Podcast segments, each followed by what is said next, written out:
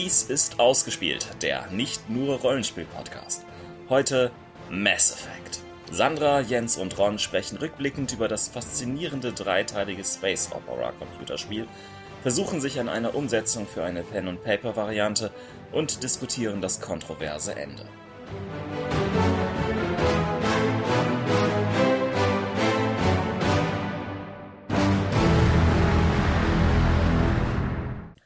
Mein Name ist Commander Shepard und dies ist mein Lieblingspodcast auf der Citadel. Aber sonst geht's noch. Wieso? Ist doch so. Du bist nicht Commander Shepard, ich bin Commander Shepard. Nein. Nein, nein, nein. Also das kann wenn nicht sein. hier einer ein Shepard ist, dann bin aber ganz bestimmt ich das. Ihr, ihr merkt schon, wir sind gerade noch irgendwie ziemlich geflasht vom Mass Effect 3 Teil und haben uns dazu über, einfach überlegt, eine Sonderepisode einzuschieben. Und fallen zwar genügend andere Themen ein, aber zeittechnisch haben wir es in letzter Zeit einfach nicht anders hingekriegt. Deswegen Sonderepisode Mass Effect. Und wir spoilern heute, was das Zeug hält. Wenn ihr die Mass Effect-Teile also noch nicht kennt, schaltet jetzt ab, spielt sie durch und schaltet dann wieder ein. O- Oder so. Wir, wir, wir hören uns dann in ein paar Monaten. Nein, letztendlich Mass Effect haben wir ja schon genügend in unterschiedlichen, ich liebe es, geliebt und haben genügend darauf hingewiesen. Heute spoilern wir über die Inhalte und tauschen uns über die Inhalte aus. Auch das teilweise kontrovers diskutierte Ende soll eines unserer Themen heute werden. Bei mir ist es schon ein bisschen länger her, dass ich es gerade beendet habe. Ihr seid jetzt gerade drei, zwei, drei Tage damit fertig? oder? Tag zwei nach Tag zwei nach Ende. Nee, Tag 3. Tag drei. Dann kommt es wie ein Tag vor. Also, wir gehen einfach mal davon aus, ihr kennt so ein bisschen Mass Effect schon. Es gibt ja eins, insgesamt drei Teile der Serie und unzählige Comics, Bücher, naja, unzählige sind es auch nicht, aber einige Comics und Bücher dazu. Also Comics bin ich nicht so auf dem Laufenden, aber ich meine, es sind jetzt vier Romane erschienen in der Zwischenzeit. Ja, ich glaube, Comics gibt es ungefähr ähnlich viele oder wenige. Ah ja, gut, äh, was man vielleicht nicht unerwähnt lassen sollte, es gibt auch zumindest zwei Spiele für die, wie heißt das Ding denn jetzt? Ich glaube, Für das iPhone. I iPhone, genau, für iPhone. Ja, äh, und soweit ich weiß, ist ein ähm, Anime und ein Spielfilm in der Pipeline irgendwo. Und was auch ganz interessant ist, es, wird ein Fa es ist ein Fanfilm in der Mache namens Red Sands, glaube ich, oder Red Sand, der, ja, wenig überraschend dann auf dem Mars spielt und sich wohl um die um das Auffinden des, äh, der Hinterlassenschaften der Procyon dreht. Der Proteaner auf Deutsch. Proteaner. Ja, ich glaube, so hat man Okay. also, sie auch genannt. Ich habe die ersten beiden Teile tatsächlich auf Deutsch durchgespielt. Oh, das ist Bin schön. erst im dritten Teil auf Englisch umgeschaltet. Das ist interessant. Da kannst Erst du da noch ich- mal was zu erzählen dann. Erst da habe ich die Möglichkeit gefunden, irgendwie es umzustellen. Ganz kurz zusammengefasst. Mass Effect 1 geht es darum, Commander Shepard muss einen abtrünnigen Spectre namens Saren aufhalten, bevor der mit einer Armee intelligenter Maschinen namens Geth das ganze Universum übernimmt. Ja, also mal die Milchstraße zumindest. Ja, okay, unsere Galaxie übernimmt. Und bei dieser Verfolgung bekommt Shepard selbst den Status eines Spectres versehen und muss von unterschiedlichen Spezies Hilfe einfordern, er, oder zumindest es kann er es, und erfährt dann Stück für Stück von der weit größeren Gefahr der Reaper, die alle 50.000 Jahre erwachen, um offensichtlich alles intelligente Leben zu eliminieren in unserer Galaxie. Das ist so ganz grob der Plot des ersten Teils. Wollen wir hier jetzt schon einsteigen, weil ein Stichwort, was ist hier gefallen, was ich sehr wichtig finde für Mass Effect, nämlich diese Rolle der Spectre. Ja, Wollen wir die schon mal erklären? klar, mach. Oh. Habe ich was gesagt. Nee, also die Galaxis ist ja mehr oder weniger ähm, in einer Art UNO, kann man das vielleicht beschreiben, am besten äh, vereint. Viele, viele Völker sind jedenfalls Mitglied einer dieser. Äh, Ja? Ja, wobei ja nur ein ganz paar Völker äh, wirklich was zu sagen haben. Ja, Ja, Also- ständige Mitglieder der UNO. Eigentlich Ja. nur drei. Ja. Ja. man könnte sowas sagen wie du, der G7 oder so. Ja, oder eben, wie gesagt, die ständigen Mitglieder des Weltsicherheitsrates Ah, im Vergleich ja, zu den ähm, eben nicht ständigen Ja, Mitgliedern. okay. Mhm. Und äh, Zentrum ist schon im, also Zentrum von Mass Effect 1 ist schon diese große Raumstation, die Zitadelle, die Citadel. Und dort haben die eben ihren Hauptstützpunkt auch und haben als eine ihrer Spezialeinheiten, als eine ihrer Blauhelmeinheiten eben diese Spectre.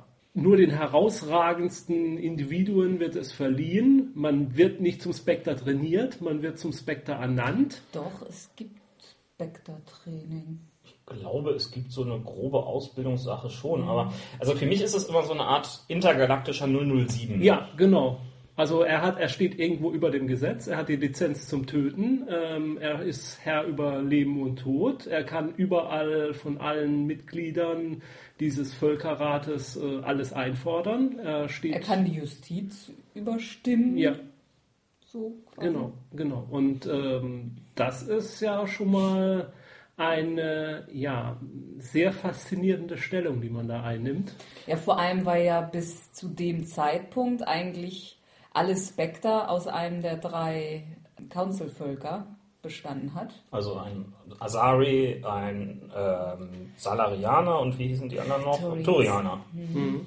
Ja, und Commander Shepard ist halt der erste Mensch, der Spectre wird, wobei mhm. ja sein, sein, sein Vorgesetzter am Anfang des Spiels fast einer geworden wäre. Ja, das bekommt man so Stück für Stück irgendwie mhm. raus. Und ist auch Handlung der Romane mhm. die wir schon erwähnt haben.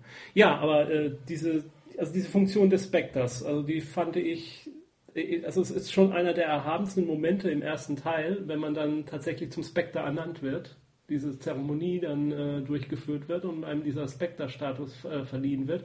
Und äh, vielleicht ein bisschen vergleichbar mit der Lensman-Serie, mit diesen Lensmans, die ja auch so eine intergalaktische Polizei dann ein bisschen darstellen.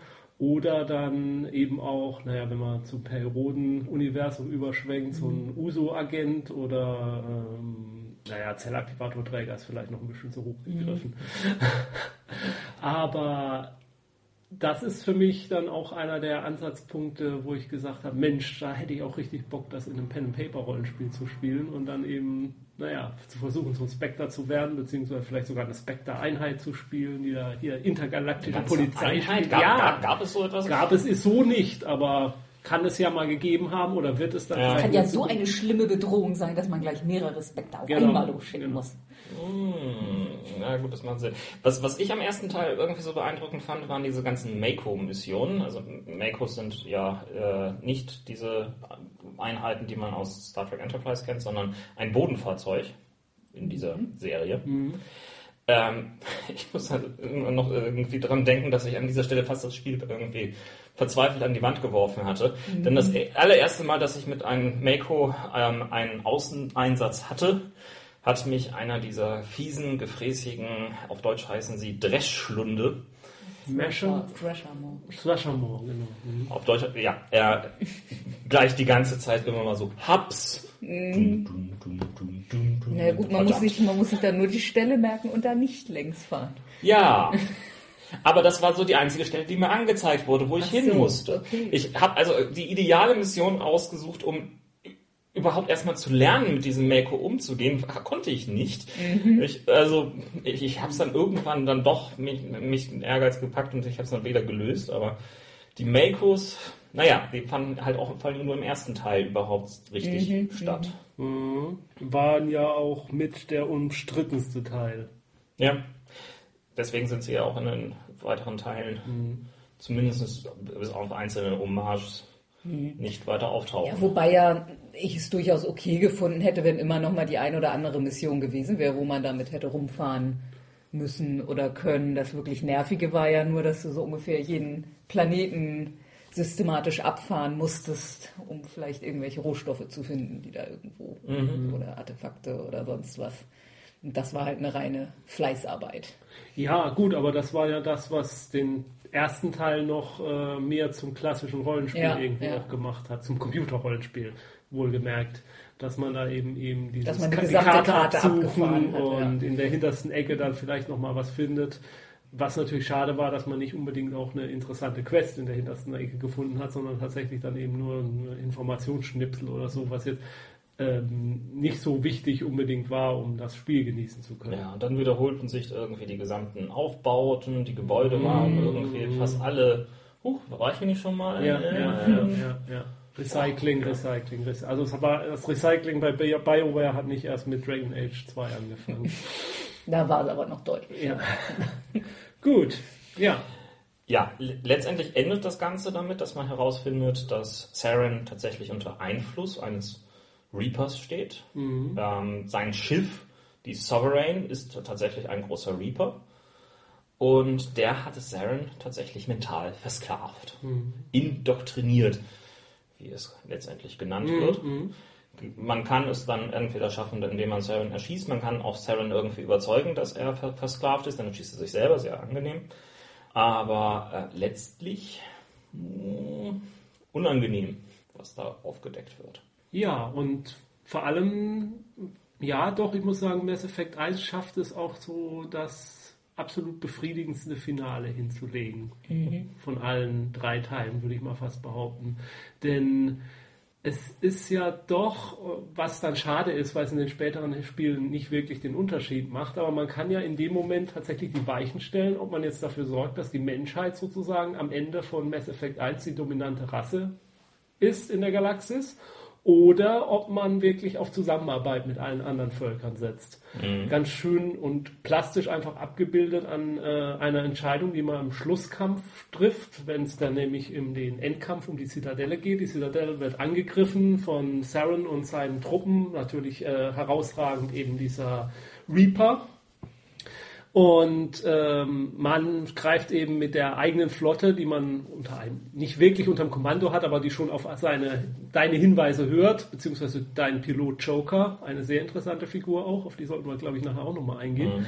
Und da kann man dann die Entscheidung treffen, rettet man jetzt das äh, Schiff der das äh, Flaggschiff, das Flaggschiff mit, den, mit den Council mit also den Haupt ja, Botschafter? Nee, wie nennt man Ja, Botschafter. Ja, Botschafter genau. sind das. Rettet man die oder sagt man, äh, vergesst die, äh, alles Feuer weiter auf den Reaper? Äh, hier geht es um das Überleben der Menschheit. Ihr habt ja der, der ganzen Völker. Ja, wir haben ja also zwei Spiele gemacht.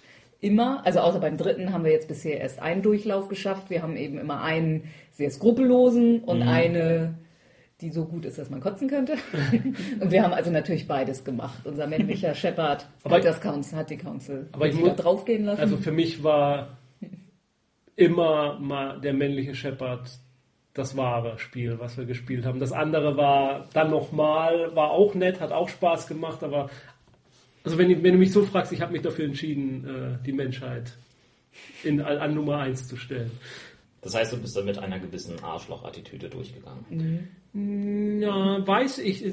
Das ist eine Frage, ist fast eine philosophische Frage irgendwo. Also ich finde schon, dass alles, was er, also das ist auch für mich der Unterschied zum Beispiel bei den BioWare-Spielen im Vergleich zum Beispiel zu den Star Wars-Spielen, die von BioWare auch gibt. Also zum Beispiel Knights of the Old Republic, wo es ja auch immer dieses System gibt, wo man sich zwischen helle Seite und dunkle Seite entscheiden muss mhm. und dementsprechend dann auch sich dein Äußeres verändert und ganz deutlich ist, die dunkle Seite ist eben böse passt ja auch. Star Wars gibt es ja vor in seinem Universum. Mhm. Und ich finde nicht, dass man sagen kann, dass diese Paragon bzw. Renegade-Seite, wie es bezeichnet wird im Spiel, ob man sich halt eben für die das große, das Gute oder das Zweckmäßige äh, einsetzt, dass da wirklich der Unterschied zwischen Gut und Böse so intensiv mhm. ist. Klar, ist er ist sehr skrupellos, er lässt auch mal Leute über die Klinge springen, aber ich finde, dass man auch immer merkt, dass er das sich nicht leicht macht. Oder du als Spieler machst es dir ja auch nicht leicht. Mhm.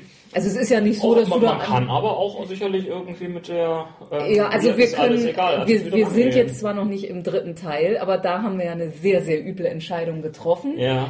Und da wurde auch wirklich mehrfach gezeigt, wie der Charakter damit gehadert hat, wie ihm das nahe ging. Das sahst du mhm. quasi an der Mimik. Also da hast du auch gesehen, dass das dem Charakter jetzt nicht leicht ja, ja, fiel. Ja, klar. Aber, aber es war eben, es war eine heftige Entscheidung, aber man konnte sie in dem Moment rechtfertigen für das große für das große. Das es hat uns mehr Truppen ja. gebracht. Also es, ist mehr, es, ist es, ist, es, wird mehrmals erwähnt, äh, im dritten Teil zumindest, äh, glaube ich, diese Formulierung: Kill millions to save äh, billions. Und mhm. da stellt sich dann eben, da, da, kommst du fast schon an, diesen, an diese Stelle von Star Trek 2 äh, äh, mhm. mit, mit dieser Frage von Spock. Ähm, äh, äh the need of the many outweighs the need of a few. Ja. Mhm. Also, ja. also da, wie gesagt, ich persönlich äh, als äh, Gutmensch, der ich bin, kann das natürlich alles nicht unbedingt gutheißen. Aber in dieser Situation, in der sich diese Figur Shepard befindet, in der sie wirklich über, um das entscheidend um das Überleben der Menschen, nee, nicht der aller intelligent, allen intelligenten Lebens im, in der Galaxis äh, verantwortlich ist.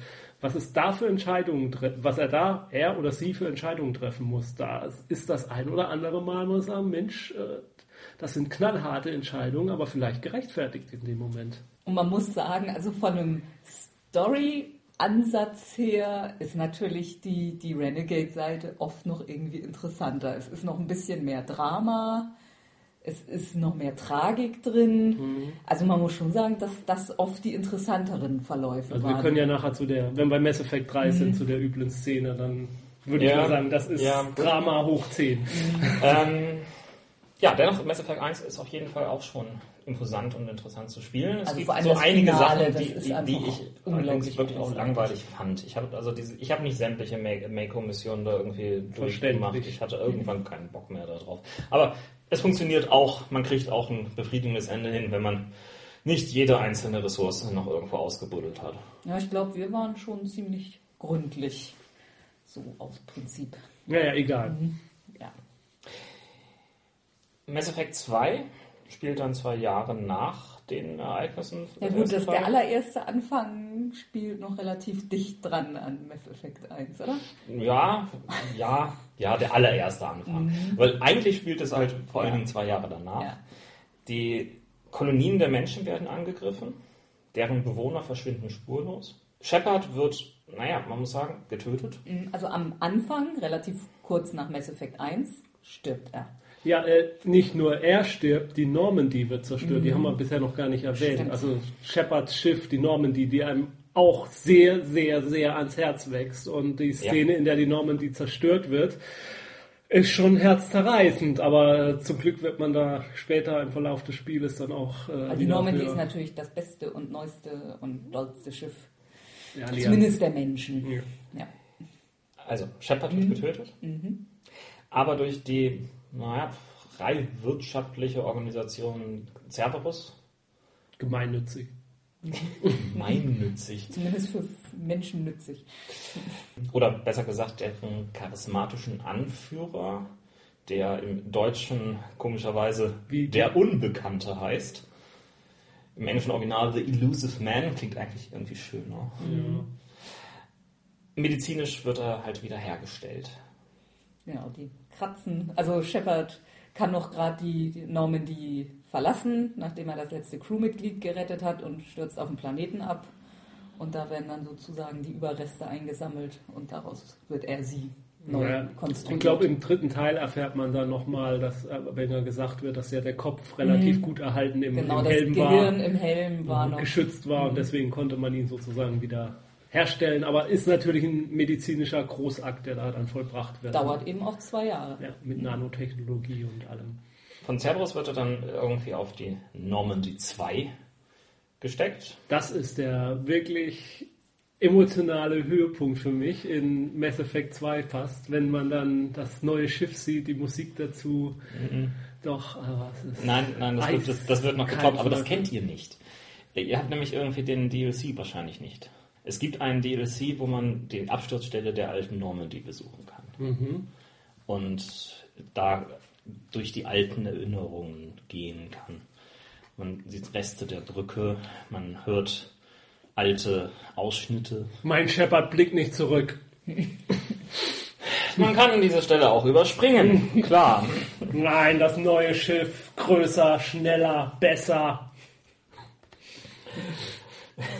Im zweiten Teil kommt er dann den Kollektoren, einer insektoiden Spezies, auf die Spur, die für die Angriffe und für das Verschwinden der Kolonisten verantwortlich sind. Mhm. Schließlich ähm, wird offenbart, dass diese anscheinend für die Reapers irgendwie arbeiten. Mhm.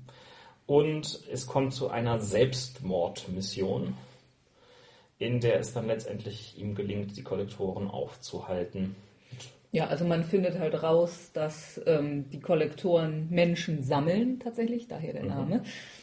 Weil die Reaper damit, ja, das kommt nie so ganz richtig raus. Doch, oder? Doch, doch. Sie bauen damit was sehr, sehr Großes und was von vielen Fans als sehr, sehr peinliches Ja, bezeichnet ja, ja, worden. ja, ist ja. nämlich ein, wie soll man sagen, ein, ein, ein, ein riesen Mensch-Reaper. Einen menschenförmigen Reaper. Was dann später im dritten Teil, finde ich, auch einigermaßen erklärt wird, warum sie das tun. Es ist nur seltsam, dass man es ansonsten nicht so sieht.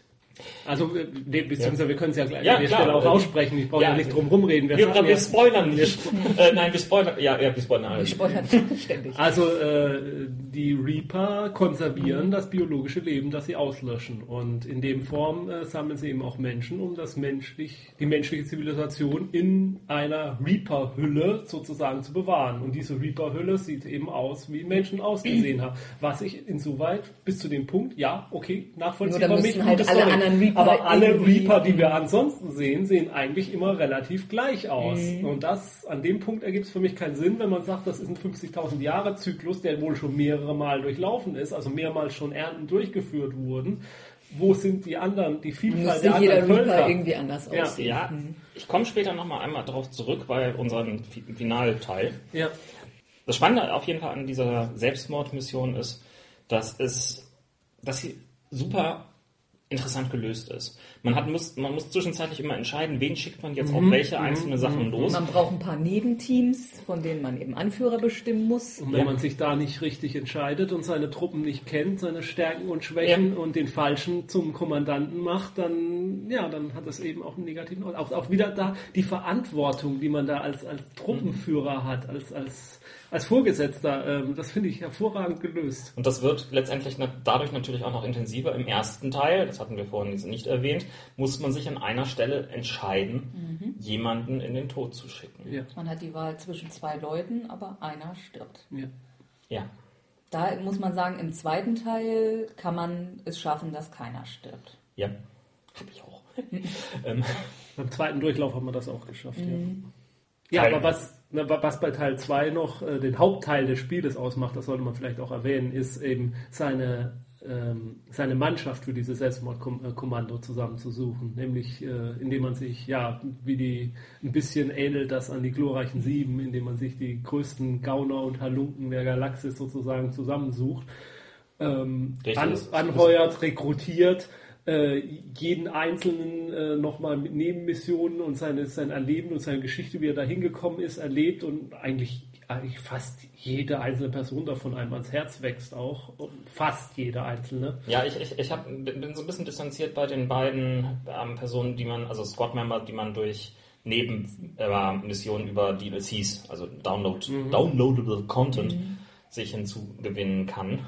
Ähm, das sind ähm, zum einen, wie hieß sie, äh, Kazumi, äh, Kazumi Goto, eine Diebin, die, die hat eine nette eigene Mission, hat einige nette, tolle Effekte, aber ansonsten, sie, sie hat mich einfach nicht so überzeugt. Und das andere ist, ist ähm, Said Masani, ein Kopfgeldjäger, der für mich auch irgendwie ein bisschen farblos blieb. Also das waren so die beiden Sachen, die mich nicht so sehr da gereizt haben. Und die kennen wir ja gar nicht. Also, Kann man jetzt nichts zu sagen. Ja, äh, die anderen beiden ähm, Downloadable Missions lohnen sich allerdings, das muss man einfach sagen. Das eine ist The Lair of the Shadow Broker, in dem eben jenes ähm, Mysterium in dem Shadow Broker einmal beleuchtet wird Das ist ein, Ein Informationshändler. Ja. und an dessen Ende ähm, letztendlich Liara Tessoni die Position des Shadow Brokers übernimmt. Ja, ich spoiler jetzt, aber das kennt ihr eh schon vom dritten Teil. Nur bei euch war es wahrscheinlich etwas anders aufgeklärt, wie sie daran gekommen ist an den Posten. Nee. wird eigentlich gar nicht. Doch, also sie erzählt, Ja. dass, sie, dass sie das an Odi Shepard geschafft hat. Ja, mit dem Download-Content hat sie es mit Shepard geschafft und es gab weitaus weniger Verluste. Und das andere ist The Arrival. In Teil, Teil 3 eröffnet damit, dass die Reapers die Erde offen angreifen. Die Erde nun einen verzweifelten Kampf gegen diese Übermacht führen muss. Aber nicht nur die Erde wird angegriffen, sondern viele andere Welten ebenso. Noch dazu stellt sich jetzt Cerberus gegen Shepard. Die einzige Hoffnung bleibt dann wiederum die Besatzung der Normandy, die jetzt Alliierte für den großen Kampf sammeln muss und gleichzeitig eine letzte geheime Waffe der Proteaner aufspüren muss. Irgendwann stellt sich heraus, dass es gar keine Waffe der Proteaner ist, aber das nur nebenbei. Das Finale findet dann letztendlich in London auf der Erde statt und eventuell auch auf der Citadel. Ja, das war schon Teil 3 zusammengefasst. Ich zu, also, ja, es ist natürlich noch sehr viel mehr da drin. Man muss in Teil ja, 3 sich irgendwie zwischen... Der Herr der Ringe kann man auch damit zusammenfassen, dass... Äh, Geht zum Schicksalsberg um den Ring. Ja. ja, ist es doch. Mhm. Und warum haben sie bloß nicht die Greifen genommen? Aber gut, ähm, Weil vorher die Luftabwehr noch funktioniert hat. Ah, ja, genau. Nein, es gibt natürlich noch eine ganze Reihe an Zusatzmissionen. Um diese Alliierten zu gewinnen, ähm, muss man Entscheidungen treffen. Ihr habt äh, anscheinend, habt, hat es ja vorhin schon angespielt, die Entscheidung getroffen, die Genophage Mhm, ähm, ja, äh, an dem Punkt könnten wir uns vielleicht dann einfach mal darauf beschränken, dass wir vielleicht mal ein paar äh, der zentralen Story-Elemente bzw. zentralen Figuren und, und Völker der äh, Mass Effect, dass wir auf sie mal eingehen und dann können wir ja gerne bei den Krogans anfangen. Gerne. Den Kroganern. Den Kroganern. Denn die sind ja, kann man nicht anders sagen, eines der für mich wirklich der interessantesten Völker im ganzen Spiel. Das sind sie sicherlich. Zuerst hat man irgendwie das Gefühl, dass hier die Klingonen abgeklatscht werden und einen ähm, Notre-Dame-Buckel versetzt bekommen. Ja. Aber sie entwickeln sich immer interessanter. Sie haben halt eine Krankheit versetzt bekommen durch ein anderes Volk, nämlich durch die Salarianer. Ja, beziehungsweise muss man vielleicht nur einen Tick früher anfangen. Okay. Denn ähm, zur Zeit, als die Menschen noch nicht äh, ins, äh, auf der galaktischen Bühne erschienen sind, da gab es eben eine große Bedrohung namens Rachni, mhm. äh, Insekten, bedroht, alle Völker bedrohten, beziehungsweise ein Punkt bei denen war eben ihre Brutwelten oder so, die hatten sie auf Planeten, die sehr lebensfeindlich waren für alle anderen Völker. Und nur diese Krogan, die halt auf ihrem Planeten saßen, ähm, noch nicht wirklich äh, technisch fortschrittlich oder intelligent waren, die waren halt von ihrer biologischen Bauart so widerstandsfähig, widerstandsfähig äh, eigentlich geborenen Kriegerrasse und die Salarians oder wie heißen sie? Salarianer. Die Salarianer sind hingegangen und haben einen Uplift durchgeführt. Also haben sie sozusagen künstlich äh, in, ihrer, gemacht. Ja, in ihrer evolutionären Entwicklung beschleunigt. Und äh, das war soweit auch ganz gut, denn äh, die Krogans ähm, bei den Rachni, die, der, der Krieg äh, hat sich dann doch gewendet und man hatte zum Schluss dann die Rachni auch äh, fast ausgerottet oder man glaubte sogar komplett ausgerottet ja, jetzt waren aber diese Krogans da und haben gesagt, ja, wir würden uns gerne ausbreiten. Und dann haben sie erstmal eine Welt gekriegt und durften da auch ein bisschen leben und plötzlich wollten sie auch andere Welten haben und dann äh, sah es so aus, als hätte man ja den Teufel mit Beelzebub ausgetrieben. Ich muss dazu sagen, dass die Kroganer sich wie die Kandikel breiten können, einfach in ihrem, ihrer starken Geburtenrate. Ja. ja, was sie auch wieder ideal natürlich als Soldaten macht, weil schneller Nachschub, aber äh, ja, wenn man sie dann gegen sich hat, ist das plötzlich nicht mehr so schön. Und dann kommen die Salayaner auf die Idee, wir, ja, die Genophagen. Die Kroganer einfach so nahezu impotent. Steril. Stimmt, steril ist das richtige Wort.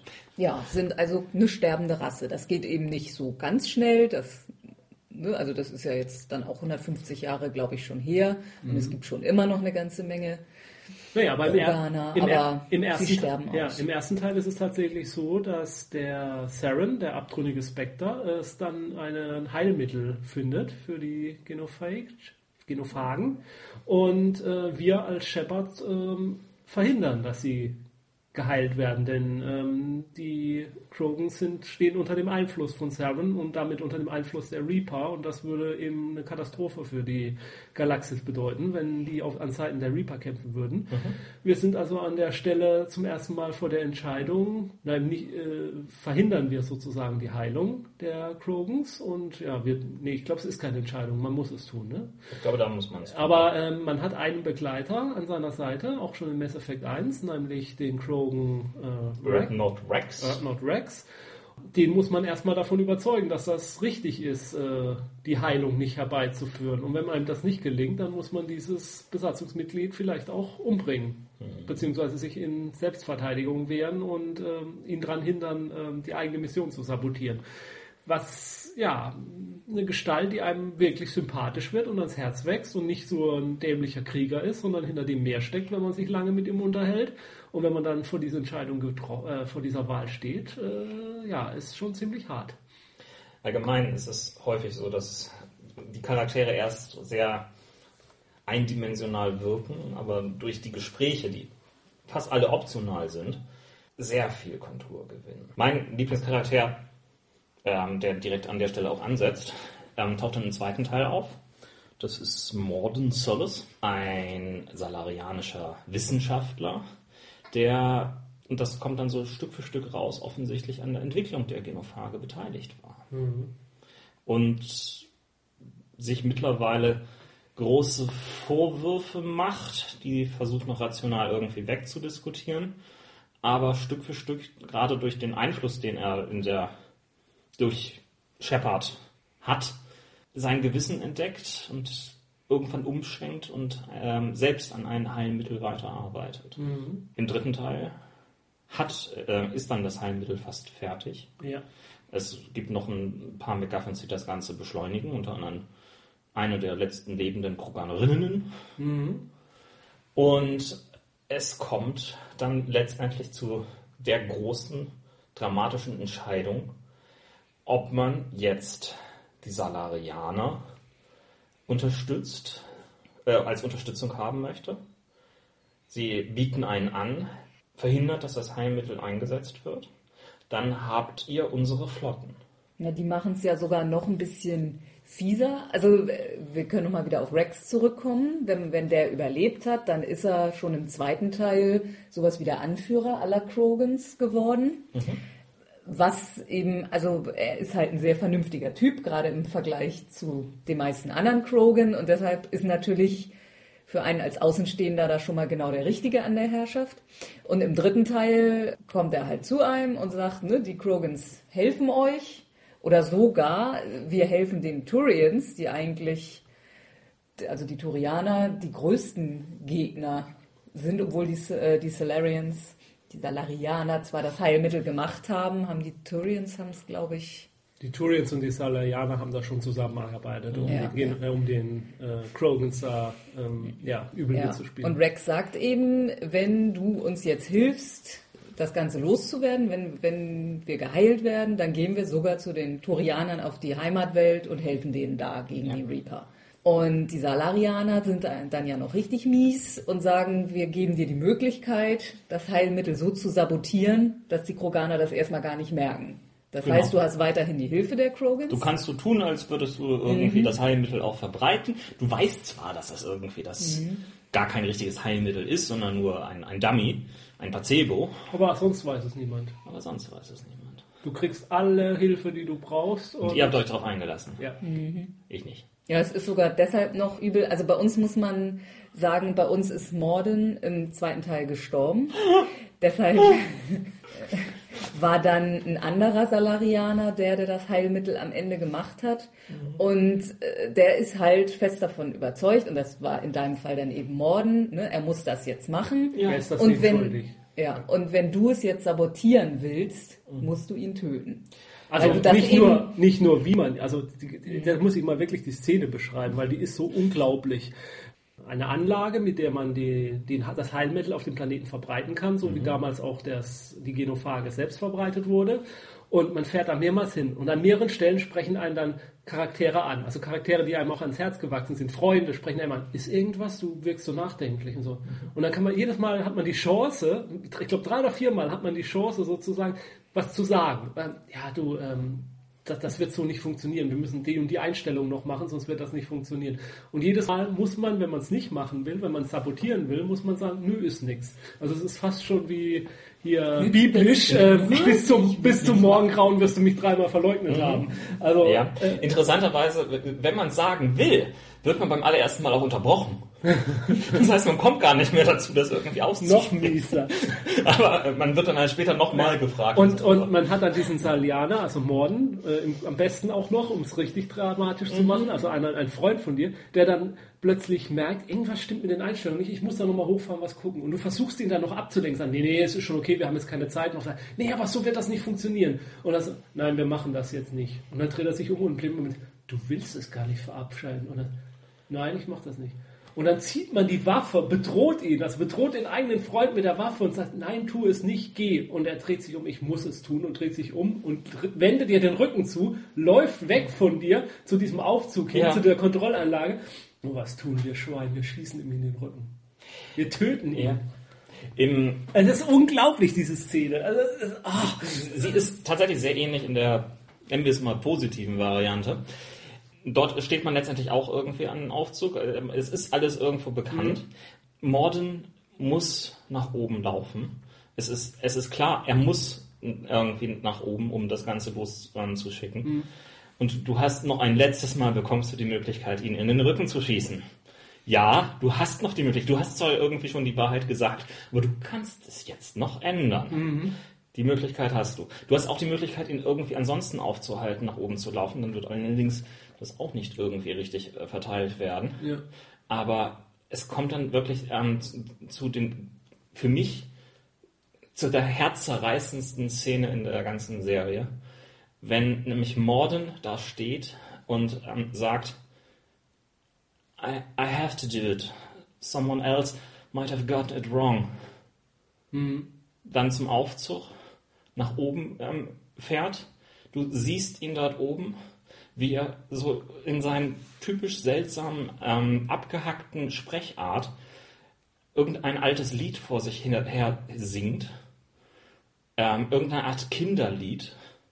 Und er schafft es gerade noch rechtzeitig, das einzugeben. Du siehst, wie, wie Shepard unten nach, nach draußen ähm, geht mit schweren Herzen. Er hat seinen Freund nach oben geschickt. Es ist klar, dieser Turm wird einstürzen. Und dann sieht man die letzten Szenen von, von Morden, wie er irgendwie noch irgendwie etwas singt. Man sieht, wie, er, äh, wie die, ähm, das Gegenmittel der Genophage ausgebreitet wird. Und mitten in seinen Singsang explodiert plötzlich alles.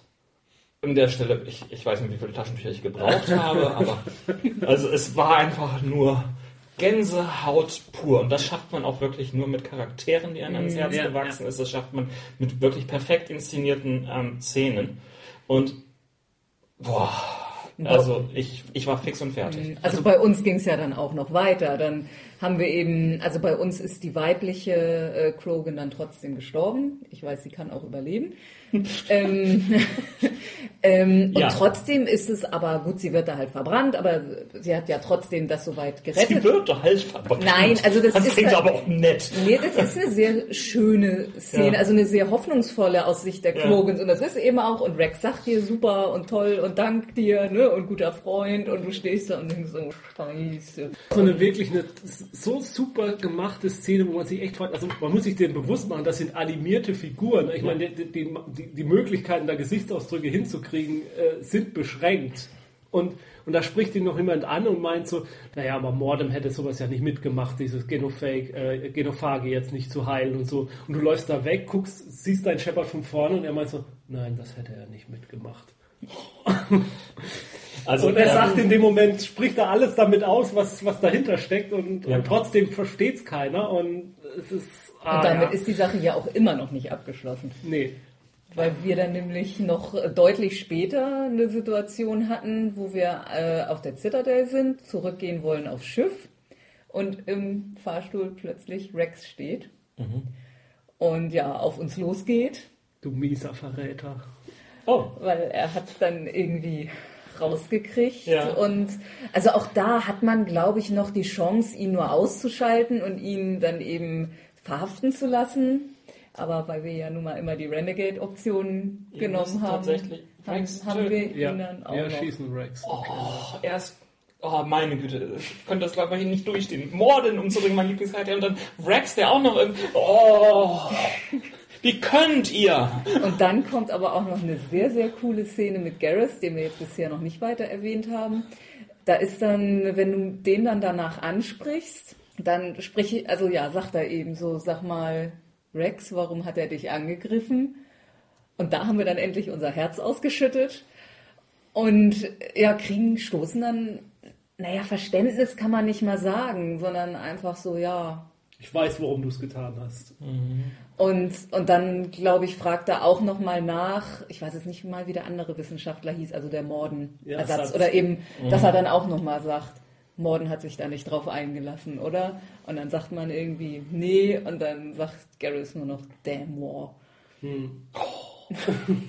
Das ist aber tatsächlich also, für einen nochmal so, so ein bisschen, bisschen Erlösung, so dieses Gespräch. Ja, ja, ja, ja, sicherlich. Garrus war immer der, der große Waffenfreund, ja. ja. Dann lass uns jetzt zu den Turians rübergehen, wenn wir schon bei Garrus sind. Ich denke, es ich, ich wollte noch, ja? noch, noch eins sagen, okay. äh, was sehr schön ist und sehr hoffnungsvoll am, am, am Schluss ist es, wenn man diese Version gewählt hat wie ich, äh, wird die weibliche ähm, Kroganerin ähm, zusammen mit Erdnok Rex anfangen, eine Familie zu gründen.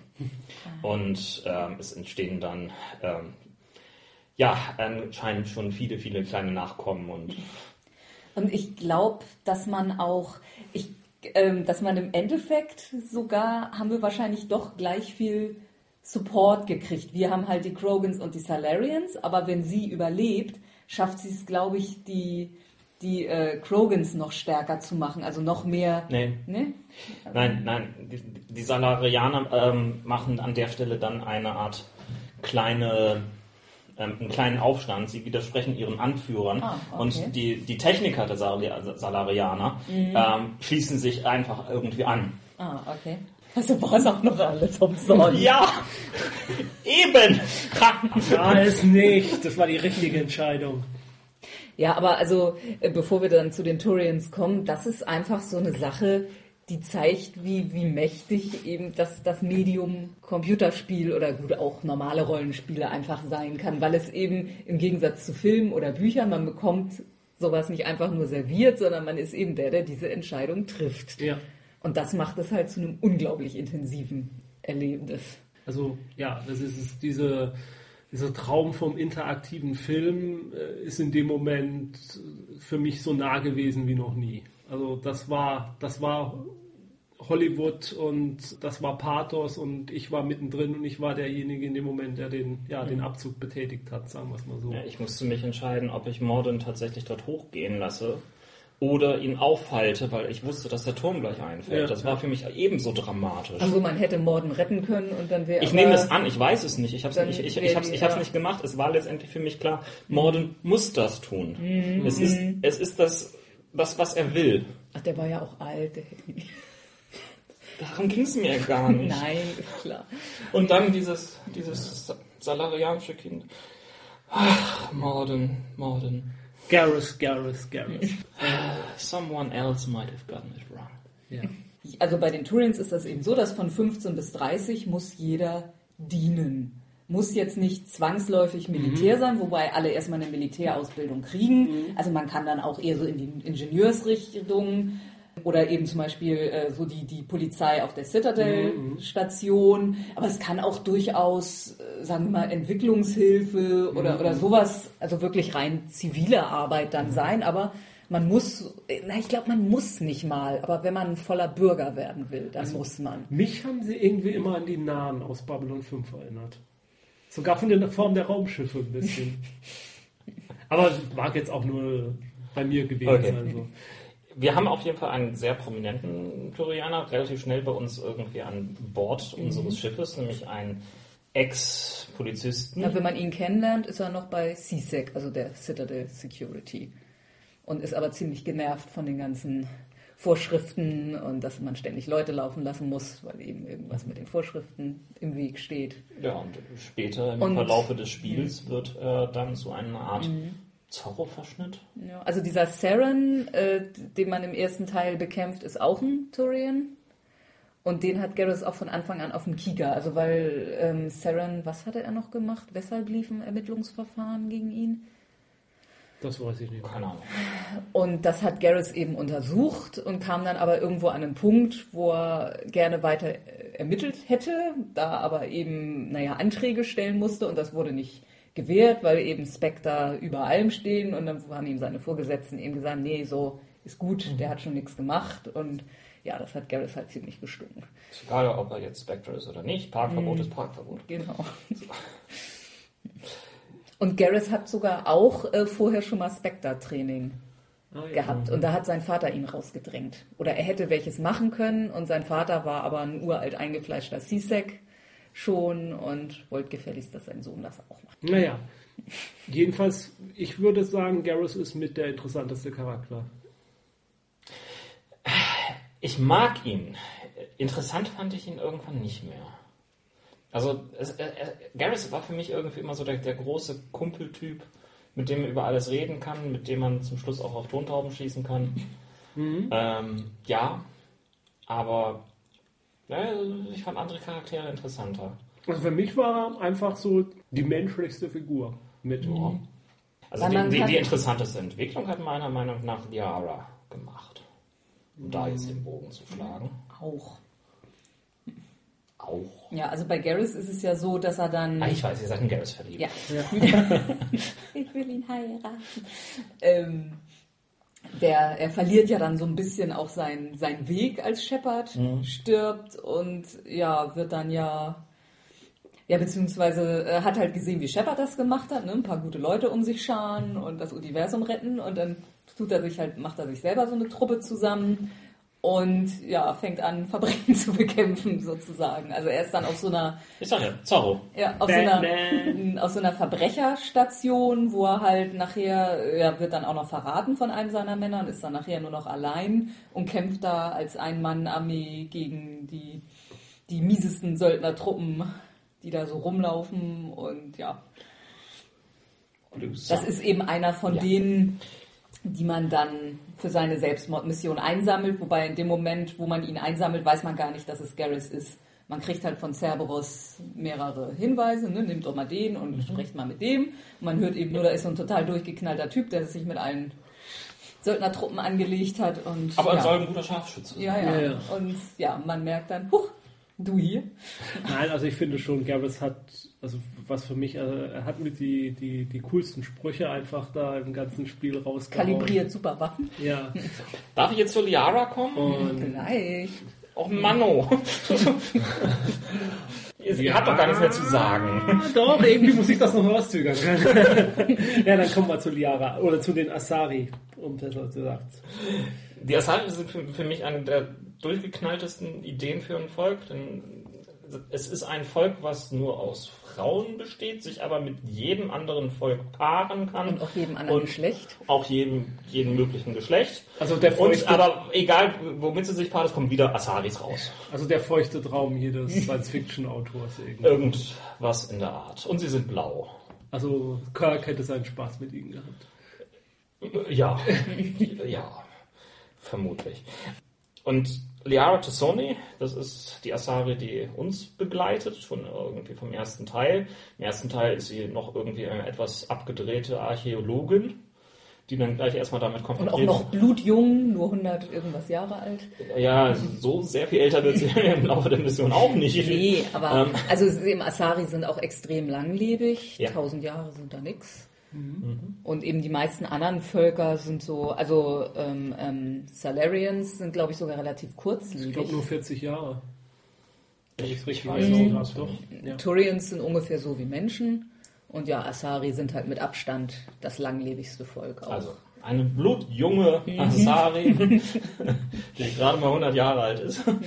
ähm, und Archäologin äh, wird dann auch erstmal damit konfrontiert, dass ihre Mutter, eine Matri, Matri oh, ich kann gar nicht sagen, Matriarchin. eine Matriarchin durchgeknallt ist und offensichtlich mit Saren, Schrägstrich Sovereign zusammenarbeitet. Entwickelt sich dann im Laufe des Spiels immer mehr auf der einen Seite zum, zum, Love, zum allgemeinen Love Interest für alle, Für jedes Geschlecht. für jedes Geschlecht. Aber ähm, auch der Charakter entwickelt sich. Er wird im zweiten Teil, wie gesagt in der DLC, zum Nachfolger des Shadow Brokers. Im zweiten, äh, im dritten Teil haben wir dann durch Liara den Zugriff auf das Informationsnetz des Shadow Brokers und können halt auch entsprechend ähm, darüber teilweise interagieren und. Und also ich muss auch sagen, dass ich äh, gerade am Anfang irgendwann zu Jens, also da war ich mir jetzt noch nicht so sicher, wer mein Lieblingscharakter ist. Da habe ich erst gesagt, ich finde Liara eigentlich verdammt cool. Nachher hat Gareth sie dann halt doch wieder übertrumpft. Aber nee, dass ich eben bei ihr diese Mischung so unheimlich cool fand. Wie gesagt, eigentlich so eine völlig äh, so, so, so ein Bücherwurm ja. und, und eben so eine, so eine völlig harmlose Archäologin, die nachher halt zu diesen unglaublich mächtigen Informationshändler wird. Also eine total Figur, also die halt aus dem Hintergrund so eine Riesenmaschinerie leitet und dabei aber trotzdem auch irgendwie noch so, so, so eine total sanfte Person ist. Also bei jedem Besatzungsmitglied, das man im dritten Teil dann wieder einsammelt, und dass sie eben dann ja auch aus dem ersten Teil kennt, hört man immer erstmal, wenn man sie dann danach besuchen geht, wie sie gerade mit dem spricht und eben dann, wie sie einfach auch mit jedem irgendwie gut befreundet ist und, und jedem irgendwie nah ist und, und dabei hat, aber halt. Sie hat auch noch im dritten Teil ein, ein, eine der wirklich wunderschönsten Szenen, wo sie dann irgendwann auf Shepards Kabine kommt mit einem Aufnahmegerät in der Hand und ähm, ihn damit konfrontiert, was ist, wenn wir versagen? Dann mhm. müssen wir auch eine ähm, Aufzeichnung an die Generation der intelligenten Lebewesen in den nächsten 50.000, 50 im nächsten Jahren, Zyklus genau. ja, schicken. Und sie nimmt dann eine Information, hat viele Informationen schon zusammengestellt bis dahin und möchte aber dann die eine, die schillerndste Person, ihren Anführer im Kampf gegen die Reaper, jetzt auch noch irgendwie dokumentieren. Also dich. Mhm. Shepard. Und man kann dann ja auch, sie fragt einen dann ja, was sie sagen soll. Also wir haben gesagt, sie soll einfach ehrlich sein. Ja, ich auch. Mhm. oh, ja. Äh, ja, aber ich muss sagen, ähm, also Liara ist nett und gut und schön, da will ich euch gar nicht widersprechen, aber die Asari an sich, mit denen habe ich mich schon ein bisschen schwer getan, weil ich finde, bei denen merkt man doch schon heraus, was dass es nicht nur um die Darstellung eines Volkes geht und um deren Rolle in der Story, sondern auch einfach um, naja, wir brauchen jetzt mal ein sexy Volk für die Computerspieler. Denn äh, jede Tänzerin auf irgendeiner Station ist so eine Asari, die da an so einer Pole-Dance-Stange sich äh, hin und her schwingt und ja, es ist halt auch fast jede Asari irgendwann mal so eine Tänzerin. Die leben so lange, die machen 30 verschiedene ja, Berufe in ihrem Leben. Irgendwann ist, ist jede mal Tänzerin. Da, aber das ist, da, da habe ich immer das Gefühl, mm, das geil. wollte man und mm. jetzt brauchen wir eine Erklärung dafür, warum mm. es so ist. Und, und ich finde, man merkt es an der Stelle sehr heraus. Um Gottes Willen, ich will die Asari jetzt nicht schlecht reden als Volk. Die sind sehr interessant, auch was, wie sich am dritten, im letzten Teil dann entwickelt, wie man rausbekommt, warum die, das haben wir noch gleich erwähnt, technisch so fortschrittlich sind allen anderen Rassen gegenüber war, nämlich dass sie äh, einen Exklusivkanal äh, zu dem Wissen der Vorvölker sozusagen besitzen. Und eigentlich ist es verboten, sowas geheim zu Genau. Äh, also eigentlich die ganze Galaxis betrogen haben jahrelang oder Jahr, Jahrhunderte lang. Und ja, aber das Jahrtausende. ist Jahrtausende. Von mir aus auch Jahrtausende. Aber das ist so ein Punkt, der mich immer gestört hat und irgendwie aus der Erzählung herausgerissen hat immer. Weil dann kam mal wieder eine Bar und da tanzte dann im Hintergrund wieder irgendeine Asari und da so, ja, ich weiß ja, die sind super geil und sexy und äh, ja, es, es, ich könnte sie alle haben. Das kann man ein bisschen irritieren, sicherlich. Irgendwie für mich waren sie ein klein bisschen irgendwie äh, dieses, ach, wie hieß denn jetzt dieses eine Volk aus Babylon 5, komme ich gerade nicht drauf. Minbari? Ja, genau. Ja. Auch. Auch, auch, ja. Eben dieses ein bisschen vergeistigte. Ja, ja. Naja, und, und halt gerade zu diesem Vergeistigten passt dann auch das Pole Dance nicht so ja, ganz. Ja, ja. Mhm. Also das waren ja immer die jungen Asari. Ich glaube, im ersten Teil wird das sogar mal. Es wird erklärt, es wird im kompletten Spiel, es gibt, es gibt eine Erklärung dafür, aber ich finde, man hört aus dieser Erklärung heraus, wir haben uns erst ausgedacht, dass wir Pole Dancende äh, äh, äh, scharfe blaue Aliens haben wollen ja. und danach machen wir eine Erklärung dafür, warum das so ist. Mhm. Um, ich sag mal, umgekehrt argumentiert, in Star Wars äh, spricht kein Mensch drüber, warum die Twi'leks ständig äh, und, und, ob das nicht ein hochgeistiges Volk eigentlich ist oder so. Sie haben es wenigstens versucht zu erklären, muss man ihnen ja auch wiederum gut halten. Findest du dann die Quarianer interessanter? Die Quarians. ich habe jetzt einen Moment gebraucht zu übersetzen. Ja, also ist mit Sicherheit auch eins der interessantesten Völker. Ich, also ihre Geschichte. Da habe ich mich immer gefragt, das erste, der erste Teil von Mass Effect ist 2007 erschienen. Kann, weiß ich gerade gar nicht. Wann lief eigentlich Battlestar Galactica, die neue Serie? Vorher. Ja? Ja. Also muss man sagen, also ich finde ähm, die Einflüsse, wenn man jetzt mal zu Fernsehserien geht, Babylon 5 ja. ist ganz deutlich bei Mass Effect, finde ja, ich. Ganz viel ist und der Rat und, und, ja auch diese Bedrohung mit dem mm, alten Volk mm. und so. Also ich finde, das ist ganz deutlich bei ja. nicht schlimm, nicht, nicht schlimm, überhaupt nicht schlimm. Was die Croyans angeht, da hatte ich immer so das Gefühl, na, da, da hat einer Battlestar Galactica geguckt. Wir haben ja eine Quarianerin, Mhm. Das klingt auf Deutsch komisch, ne? Ähm, also ich sag Warriors, tut mir leid. Wir haben eine Quarianerin ähm, auch in unserer Crew schon von der ersten, vom ersten Teil an. Auf alle drei Teile, eine der wenigen Personen, die die ganzen drei Teile da ist. Tali Zora Naraya. Zweiten Teil hieß sie Was Nehmer und später Was Normandy. ähm, ähm, interessant, äh, das ist ein Volk von ja, Reisenden von Zigeuner, ja, Nomaden, sie haben ihren, Nomaden trifft es. Wurden von ihrem Planeten geworfen und leben jetzt auf Raumschiffen. Und ihr Nachname wird halt nach dem Schiff, zu deren Besatzung sie gehören, benannt. Ja. Ähm, auch da eine interessante Entwicklung. Ähm, sie fängt als einfache kleine Technikerin an. Im dritten Teil ist sie Admiral. Mhm das ist ohnehin spannend, wie sich die einzelnen Charaktere unter dem Einfluss von Shepard irgendwie weiterentwickeln. Ja, ja. Mhm. Äh, wir hatten sie ja eben schon von der einfachen kleinen Archäologin zur mächtigsten Informationsbrokerin. Was ich an Talisora ähm, schade fand, war, oder beziehungsweise vielleicht auch gerade schön fand, ach, ich weiß es nicht. Jedenfalls, es, es ging immer darum, was ist hinter dieser Maske. Mhm. Die Quarianer werden als ähm, immunologisch stark angeschlagenes Volk dargestellt, die darauf angewiesen sind, in einen Ganzkörperanzug ihre gesamte Zeit also zu verbringen. auch permanent, auch äh, mit ihrem eigenen Volk. Also die Babys müssen quasi sofort isoliert werden. werden soll angeblich Folge dieses langen Lebens in künstlicher Atmosphäre sein. Also dass sie überhaupt keine Abwehr, Abwehrkräfte mehr haben, auf einem Planeten schon gar nicht überleben könnten und ähm, ja, ja, jeder Keim, der auf die Flotte eingeschleppt würde, der noch so kleinste Nieser würde alle dahin raffen quasi. Und letztendlich im zweiten Teil hat man ja die Möglichkeit, Talisora zu einem Love Interest zu Ja. Machen. Und sie ist dann auch ganz und begeistert. Sie zählt dann hinterher auf, wie viel Infektionen oder wie wenige Infektionen sie jetzt davon hatte, dass sie mit einem ins Bett gestiegen ist. Das ist ja total super. Sie hatte nur so und so viel. Und die Sache ist, nur so und so viel dann nimmt sie ja auch die Maske ab. Ja. Man sieht aber man sieht es nicht. Shepard sieht, Shepard sieht es, aber der Spieler nicht. Ja. ja, also das war auch, ich muss sagen, dass wir, als wir die Wahl hatten, wer nun unser Love Interest wird, haben wir eigentlich, Gott, wir wollen jetzt endlich wissen, was unter dieser Maske steckt. Wir nehmen jetzt Tali. Ja. ja. Und dann hat man es nicht mal gesehen. Ja, also das muss ich sagen, das hat mich jetzt insgesamt auch ein bisschen genervt, weil erstmal ist das noch nicht so furchtbar lange her, dass die in den Anzügen stecken. Mhm. Das heißt, es muss überall noch Aufzeichnungen geben, mhm. wie die vorher ausgesehen haben. Deshalb dürfte das kein so großes Geheimnis sein. Und deshalb finde ich, also im dritten Teil ist es ja so, wenn sie, wenn man mit ihr da weiter anbändelt, schenkt sie einem ein Foto. Das steht dann in der mhm. Kabine und das kann man sich angucken. Und das haben sie wirklich sehr schwach gelöst. Da haben sie von irgendeinem so Model ein Bild genommen und ein bisschen bearbeitet, zwei Finger wegretuschiert.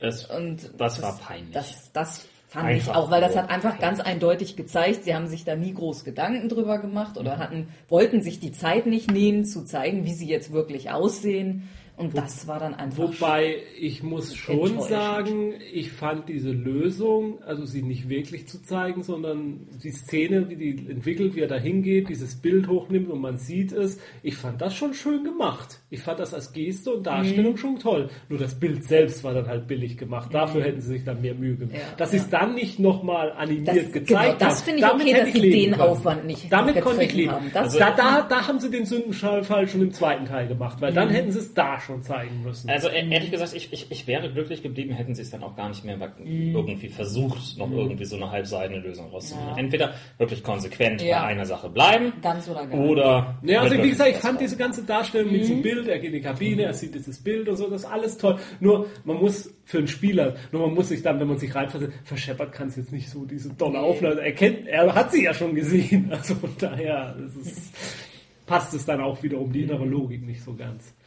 Was ist mit den anderen Squad-Members? Gibt es da noch irgendjemand, der euch als besonders auffällig im, Hin im Hinterkopf geblieben ist? Also ich muss sagen, ich fand die Entwicklung von Jack sehr schön. Jack. Ja. Mhm. Ähm, der, die halt als ja, Soziopathin an Bord kommt, kann man ja nicht anders sagen. Mhm. Und am Schluss dann so diese Verantwortung für so eine junge Truppe von Psionikern Eine Familie findet und, und für die Sorgt. bereit ist zu sterben. Ja, also das, das hat das fand ich emotional sehr befriedigend. Und sie muss sich ständig zurückhalten, nicht ja. diese ganzen, die ganzen schlimmen Worte zu sagen. Ja. Ähm, Miranda zum Beispiel, die im zweiten Teil auftaucht, da ist mir wieder, da wurde zu sehr drauf, die muss ich scharf finden. Dieses, das, ja. die muss ich scharf finden. Das, das wird einem so unter die Nase gerieben. Und ich finde aber die Entwicklung, die es dann genommen hat, und ich weiß nicht, wie es bei dir ist, bei uns stirbt sie dann. Äh, nee, nee, nee. Okay, also bei uns stirbt sie dann auch. Also, sie opfert sich auf, um ihre Schwester zu retten. Aha. Und ähm, das fand ich auch eine runde Geschichte. Wie ich eigentlich fast alle persönlichen Geschichten rund abgeschlossen mhm. fand, muss ich auch sagen. Also sie haben sich auf jeden Fall sehr viel Mühe gegeben, alle ja. Geschichten irgendwo ja. abzuschließen. Manche fand ich nicht so sehr interessant. Also beispielsweise Jacob ist für mich die mhm. ganze Zeit farblos ja. geblieben. Ja, klar, aber es, es, ist jetzt auch nicht so, dass er mich genervt hat oder gelangweilt. Er, es war in Ordnung, er war so der Durchschnittstyp und auch der darf mal erwähnt werden. Und wen ich auch nicht so brillant und interessant war, war letztendlich Samara. Ja. Es war nochmal wieder ein Einblick in die asarische Kultur. Ich, fand diese, also. ich finde diese Geschichte mit diesen, ähm, ich weiß nicht mehr, wie sie heißen, die Asak. Ja. Ja, ihr wisst, ja. was ich meine. Und also äh, eben diese, die diesen Defekt haben, dass sie mhm. sich quasi Menschen umbringen oder Leute umbringen, mit denen sie schlafen und so. Mhm. Und diese, diese ganze Effekt. Und auch diese Darstellung, dass es da so ein Kloster gibt und die Jagd nach ihrer eigenen Tochter und so. Doch, das fand ich schon irgendwo ein bisschen emotional. Was ich erst im Nachhinein festgestellt habe, man hat ja die Möglichkeit, ähm, sich auf die Seite der Tochter zu ja, schlagen. Genau. Also man kann ähm, Samara betrügen und Morinth mhm überleben lassen, die ja. dann in die Rolle ihrer Mutter schlüpft und als quasi in der Rolle ihrer Mutter bleibt auf der Normandie als Sportmember. Nicht gemacht, haben wir mit beiden Charakteren nicht ja. gemacht. Wen ich äh, wirklich herausragend noch finde, ist Sane, äh, ein Assassine vom Volk der Drell. Drell, genau. Ähm, ja, auch ein fast ausgestorbenes Volk, was von einem anderen Volk, den Henna, gerettet wurde. Und die wenigen Trell, die es noch gibt, werden von den Henna sozusagen zu Assassinen ausgebildet oder als Assassine genutzt und die machen ihre Drecksarbeit für sie. Und Sane leidet unter einer tödlichen Krankheit, die auch dafür sorgt, dass er dann im dritten Teil im Krankenhaus ist, eigentlich auf den Tod wartet. Ja, das Krankenhaus das hätte das beste, den besten Ruf, aber nur zwei Betten. Ja, das war eine Abteilung davon. Ja. Und naja, aber dann doch noch in einem also Sane ist im zweiten Teil ja einer mit der, der stärksten Kampfcharaktere, die man hat.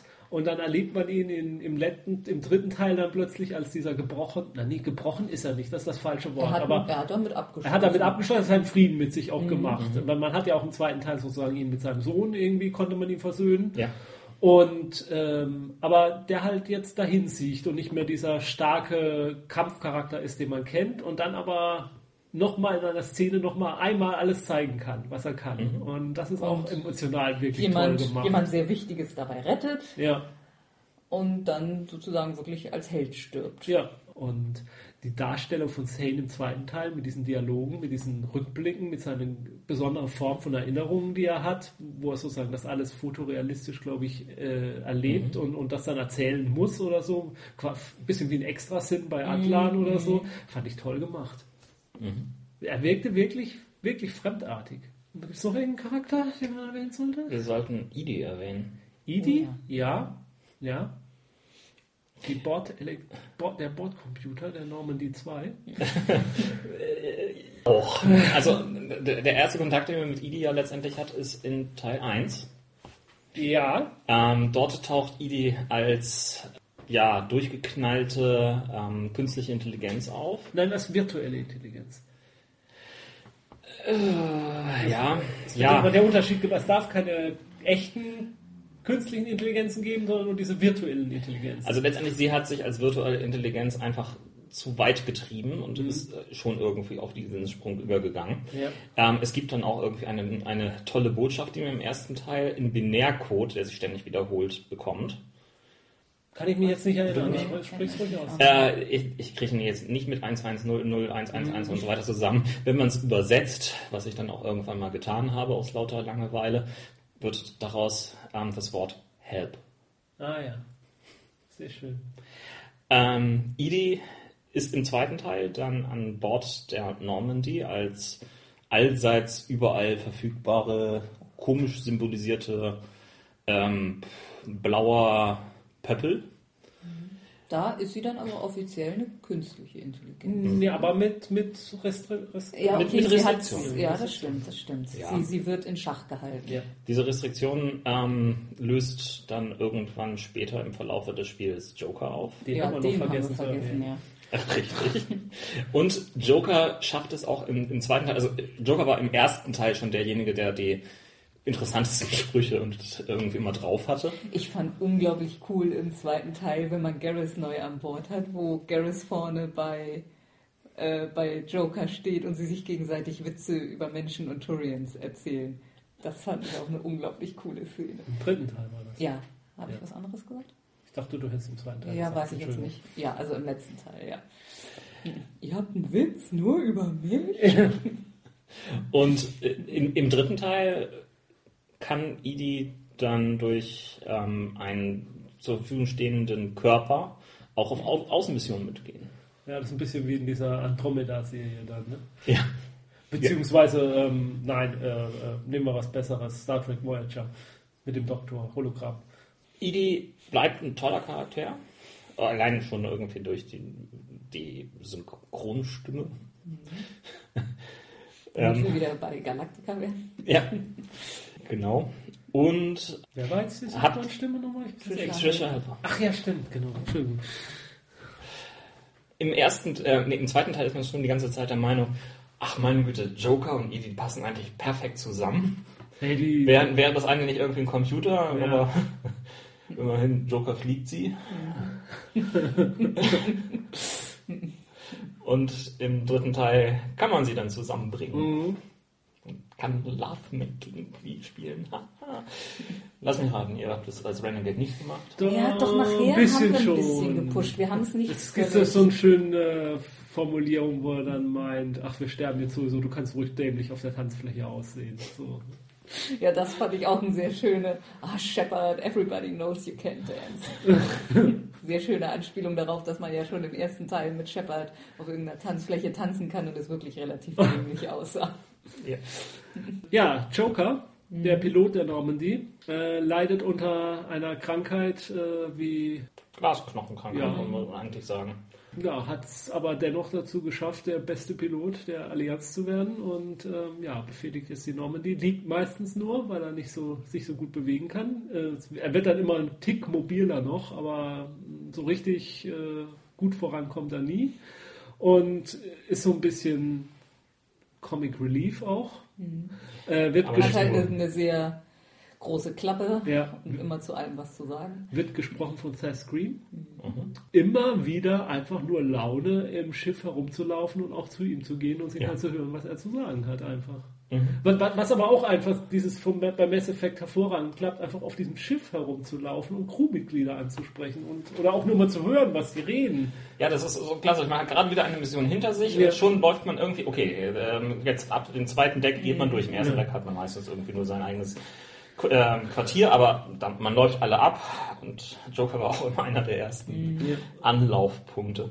Ich fand das auch toll. Ähm, Im dritten Teil gibt es ja diese eine Mission, bei der man auf jeden Fall versagt, nämlich bei, ach wie hieß es, beim Heimatplaneten der Asari. Mhm. Ja, ja, ja, ähm, ja. Und danach kann man im Gespräch mit Joker richtig aufgebaut werden. Joker ähm, schafft es an der Stelle einmal nicht den coolen Spruch rauszulassen, sondern auch tatsächlich einmal einen daran zu erinnern, warum man das Ganze macht, indem er einfach einmal seine Maske fallen lässt und die Person dahinter zeigt. Wie fandet ihr denn im dritten Teil jetzt neu dazu gekommen James Vega? Wir haben ihn relativ ignoriert. Also gesprochen haben wir schon. Wir haben über alle Gespräche mit ihm, die wir so machen konnten, aber ich habe ihn fast, wir haben ihn selten mitgenommen. Es war ein bisschen, es war ganz interessant, so ihn, ihn so ein bisschen aufzubauen, quasi, dass er dann dieses N7-Training dann auch mhm. äh, angeht, weil er ja ein bisschen Schuldgefühle hatte. Er hatte, war ja einmal in einer Situation, in der er das Kommando übernehmen musste, mhm. weil sein Vorgesetzter gestorben war und er ist dann der Meinung, dass das nicht so gut ausgegangen ist und dass das mit an ihm gelegen hätte auch, beziehungsweise hat er gegen den Collector gekämpft und nachher stellte sich raus, dass die Leute, die da gestorben sind, das spielte eigentlich alles keine Rolle, weil, weil Shepard, in der, Shepard Zeit, hat die, in der Zeit den Tag schon gerettet gehabt. Mhm. Mhm. Und ja, aber Nö, ich, ich fand ihn nicht. Ja, also man muss halt auch so sagen, dass man sonst im dritten Teil glaube ich, sonst nur alte Crewmitglieder, oder? Die äh, der Pilot war auch neu. Achso, ja, aber der war ja auch kein richtiger mhm. Crew.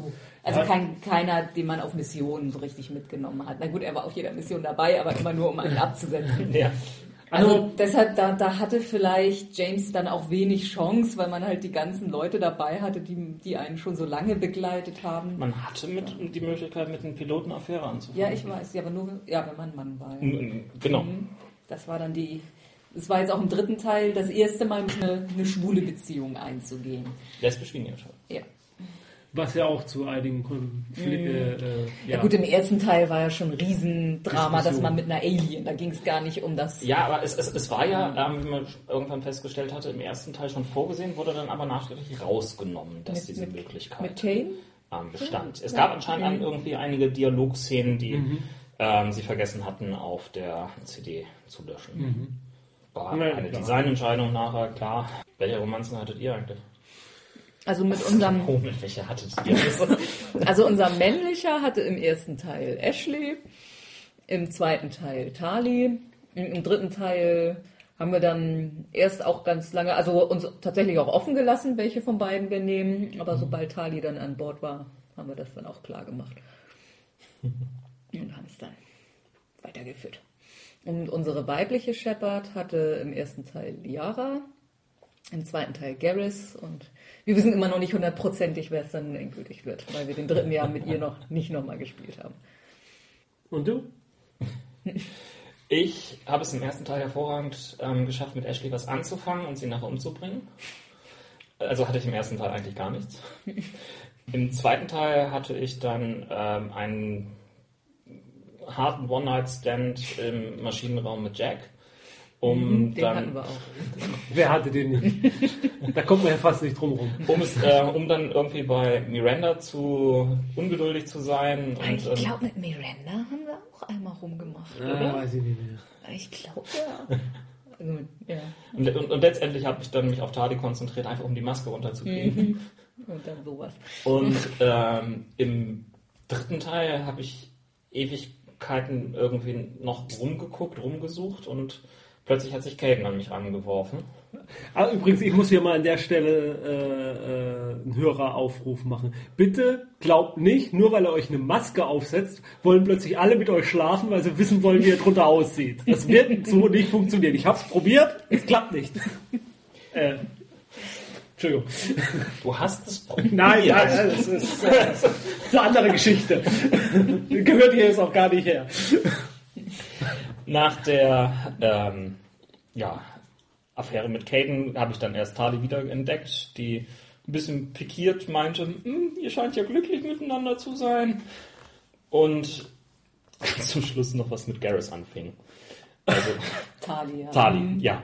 Das war dann so die Szene, die dann plötzlich so überraschend Huch, äh, wir haben gar nichts gemacht. Das, das sind nur seine Mandibellen, die sich in meinen Helm verfangen haben. Das passt aber eigentlich hervorragend, weil ich habe nämlich im Internet nochmal gelesen, ähm, dass Turians und Quarians die einzigen Spezies sind, die irgendwie anders gebaut sind, also genetisch anatomisch? oder ja, mhm. nee, nicht, nicht mal anatomisch, irgendwie irgendwas anderes mit Aminosäuren oder ich weiß auch nicht. Deshalb sind ja auch also deshalb sagt Morton doch auch im zweiten Teil, bevor man was mit Garrus anfängt, was man da alles für Medikamente schlucken sollte oder äh, nicht, nicht keine, keine Körperflüssigkeiten schlucken. Das könnte zu einem anaphylaktischen Schock führen oder sowas. das ist also nicht, nicht so furchtbar kompatibel. Aber bei Quarins und Turians müsste das dann ja funktionieren. Ja. Gut. Ist aber auch mal nett, dass sich über sowas Gedanken gemacht wird. Also finde ich das. Äh, also ich, ich würde einfach jetzt mal sagen, wir machen ja. jetzt einfach mal schnell weiter und mhm. kommen zum Ende, also zum Mittelteil unserer Sendung. Ja. Zum Ende. Ja. Das Ende von Mass Effect 3, das Ende von Mass Effect. Ja. Oder von, naja, von der Hauptstoryline. Das Ende der, der Shepard-Trilogie. Ja, oder so, ja. ja. Es ist euch bestimmt äh, nicht erspart geblieben, wenn ihr irgendwie Kontakt zu diesen komischen Internets habt. Dass ich musste wirklich, wirklich schwerst mit mir kämpfen, mich vorher nicht zu spoilern. Mhm. Überall waren Andeutungen, negativste Kritiken und man fragte sich schon, was steckt denn da dahinter, was erwartet mich denn da? Und ich habe es gespielt und gespielt und dachte, das ist doch toll, das ist doch super, das ist doch toll, was haben die Leute denn? Mhm. Und dann kam da dieser Strahl vom Himmel. die letzten zehn Minuten. Die letzten zehn Minuten, genau. Ein Strahl kommt vom Himmel. Man schafft es gerade noch, sich ähm, gegen einen äh, Marauder durchzusetzen. Mit seiner Aber auch nur auf der niedrigsten Schwierigkeitsstufe? Mit seiner Pistole schafft man es ihn doch noch irgendwie zu erwischen. Ich wunderte mich an der Stelle, wo, meine, wo die Pistole herkommt. Und er hatte sie gar nicht ausgerüstet. ich hatte sie nicht ausgerüstet. Ich hatte die Pistole mhm. gar nicht dabei. Nee, nicht. Ja, du, da waren so viele Leute drum dich rumgelegen, da hat er die aufgenommen. Also. Ja, gut. Ähm, äh, ich stolper auf ihn irgendwo zu, schaffe es, ihn irgendwo ähm, noch niederzumähen, komme dann in diesen Strahl rein, finde mich an Bord der Citadel wieder, die da über uns kreist, ähm, warte so Stück für Stück zombie-mäßig durch ein recht lineares Level, äh, habe währenddessen Funkkontakt mit Anderson, der mich irgendwie überholt hat, komme dann in diesen Raum rein, wo der Unbekannte, also The Elusive Man, mich noch einmal konfrontiert, Anderson umbringt, ich bringe ihn um. Ja, und das Finale ist da. Ach nee, das war es nicht. Denn jetzt werden wir auch noch irgendwie hochgehoben, treffen dort auf unseren Albtraum wieder, den wir in der ganzen ja, dritten Episode immer wieder hatten. Einen kleinen Jungen? Ja. Im Internet wird er liebevoll The Starchild genannt. Mhm. Ähm, der uns erklärt, hallo, ich bin übrigens der Katalysator hier. Und ich bringe dir drei Möglichkeiten, aus denen du auswählen darfst. Vielleicht sind es auch nur zwei, je nachdem, wie gut deine Assets sind. Vielleicht auch nur eine. Aber diese Möglichkeiten sind folgende. A. Du kannst die Reaper zerstören und alles äh, andere künstliche Leben, also auch dich, auch Idi, also, und so weiter. Also dich, weil man eben ja diese ganzen Implantate hat mhm. von seiner Wiedererschaffung. Oder und eben auch alle andere Technik. Also auch fortschrittliche Technik wie die Mass Relays. Die gehen aber auch mit drauf. Oder mhm. du nimmst Möglichkeit A, B oder C. Also, oder nimmst die andere Möglichkeit. Die rote du Pille? wirst. Nein, nein, das ist die, die blaue. Nee, die grüne. Entschuldigung. Die grüne dann kannst du selber alle Reaper kontrollieren, wirst dabei aber dich selbst opfern müssen. Und ob es dir gelingt, ähm, sie unter Kontrolle zu halten, ist eine andere Frage. Oder du springst in die Mitte und vereinst damit das Genom der Natur mit dem Genom der Technik und es wird eine einheitliche äh, Verschmelzung von synthetischem, von synthetischem und, und organischem Leben stattfinden. Das sind die Möglichkeiten, die man hat. Je nachdem, wie man sie wählt, wird Big Ben explodieren oder nicht. Danach fliegen die Reaper weg oder sterben oder fallen um. Die Mess äh, egal welche Möglichkeit man mhm. gewählt hat, die Mass Effect Relays werden ähm, zerstört. Ja. Und plötzlich fliegt, fliegt die Normandy vor einem einstürzenden Mass Effect Wurmloch oder wie man das auch immer nennen soll. Äh, dank Joker schafft sie es noch auf einer Gartenwelt abzustürzen. Es tauchen, äh, treten aus der abgestürzten Normandy Joker und ein paar andere Squad-Members. Je nachdem. Je nachdem. Und dann kommen die Endcredits. Und dann kommt der Stargazer. Ja, ganz zum Schluss nach den Endcredits ähm, kommt, äh, wird aus einer fernen Zukunft erzählt, ja, und damals gab es ja auch noch die anderen Geschichten. Und dann kommt noch eine kurze Einblendung. Kaufen Sie unsere DLCs. ähm, ja. Also ich muss sagen, dass ich die meisten Sachen okay finde. Es ist okay, dass Shepard stirbt. Es ist auch okay, dass die ganze Galaxis durcheinander gewirbelt wird. Das finde ich alles okay. Es ist ein bisschen unschön, dass da ganz am Ende dann irgendwie auch noch so, so kleine Logik-Bugs sind, dass da eben plötzlich Crewmitglieder an Bord der Normandie sind, die man vorher noch mit auf der Erde hatte. Es waren auch alle Crewmitglieder der Normandie doch auf der Erde. Wir haben noch die Ja, lang, lange, das lange. Abschiedsszene. Aber gut, man könnte sagen, die, die man dann nicht mitgenommen hat in die Endschlacht, die sind dann vielleicht irgendwie wieder hochgeflogen. Ja, aber, aber derjenige, den ich mit in meinen Endschlag genommen Ja, habe, der war auch ja, war bei uns auch so. Das, das war scheiße. Und das hätte man ja wahrscheinlich auch relativ einfach. Also da, Besser lösen da muss ich sagen, da zitiere ich einen weit klügeren Menschen als mich, Oh, oh. Äh, Heiko Langhans, äh, einen Chronisten von der Perroden-Szene. Und er hat äh, mal diesen Satz geprägt, auf Perroden bezogen und auf seltsame Unlogikfehler. Äh, es gibt keine Handlungslücken in Perroden. Es gibt nur unerzählte Geschichten. Und genauso das gleiche gilt für mich. Da gibt es keine Handlungslücken. Da gibt es nur unerzählte Geschichten. Da sind noch Dinge passiert zwischen, Ja. wie die Leute wieder beim. Das, das sind Dinge passiert, die haben wir nicht gesehen. Aber es ist nicht unmöglich, dass die irgendwie wieder auf die Normandie geflogen sind. Und es kann Gründe gegeben haben dafür, dass die Normandie losgeflogen ist. Nur diese Geschichten wurden uns nicht erzählt. Ja, also und dann muss ich auch noch sagen, ich glaube, ich finde es auch noch okay, dass im Prinzip alle drei Enden aufs Gleiche hinauslaufen. Ich finde es okay, dass eigentlich alles, was man gemacht hat, im Endeffekt nicht viel Unterschied gemacht hat. Finde ich okay, weil gegen so eine Bedrohung, ich meine, gut, es hat insoweit was gebracht, dass man überhaupt so weit kam. Hätte man nicht alle Völker militärisch hinter sich vereint, wäre man gar nicht erst so weit gekommen. Hätte dieser Zyklus stattgefunden, Ja, so wie er ja. vorgesehen ist. Aber was ich eben schon finde, ich war dann schon sehr enttäuscht, als ich festgestellt habe, dass die anderen beiden Enden auch nicht viel anders sind, aber nur deshalb, weil BioWare rumerzählt hat, es gäbe so viele unterschiedliche Enden und alles würde so viel ausmachen. Da haben sie falsche Erwartungen geweckt. Ja. Hätten sie die nicht geweckt, hätte ich das völlig okay, kann man so erzählerisch machen, ist völlig legitim. Aber ja, man hatte es sich jetzt schon anders erwartet. Ich bin jetzt auch nicht so dermaßen aufgebracht wie viele andere, die da.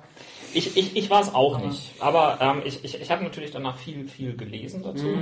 Ähm, ich habe viele Punkte nachvollziehen können. Also einer hat beispielsweise angeführt, was wäre, wenn der Herr der Ringe so geendet wäre, dass man, ähm, dass Frodo den Ring nicht zerstören kann, aber jetzt drei Möglichkeiten hat. A, kontrolliere selbst das Böse. B, vereine das Böse und das Gute zu einen. Oder C, zerstöre das Böse und gleichzeitig alle Zwerge. Stopp, stopp, Ach, und alle drei Optionen zerstören sämtliche Magie. stopp, stopp.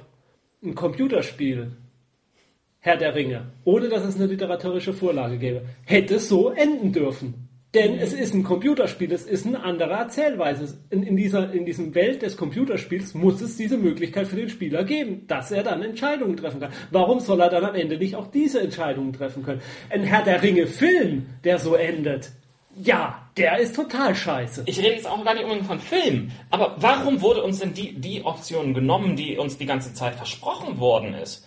Ich meine, ähm, hier auf ähm, der Verpackung von, von, von meinem Mass Effect steht, befreie die Erde. Das ist die Aufforderung, die ich irgendwie habe. Ja, haben wir aber das, das. Ende bekomme ich gerade nicht irgendwie Wieso? mit der Erde Ich sehe befreit. ich seh, ich seh Soldaten auf der Erde, die jubeln, wenn die im Reaper zerstört sind.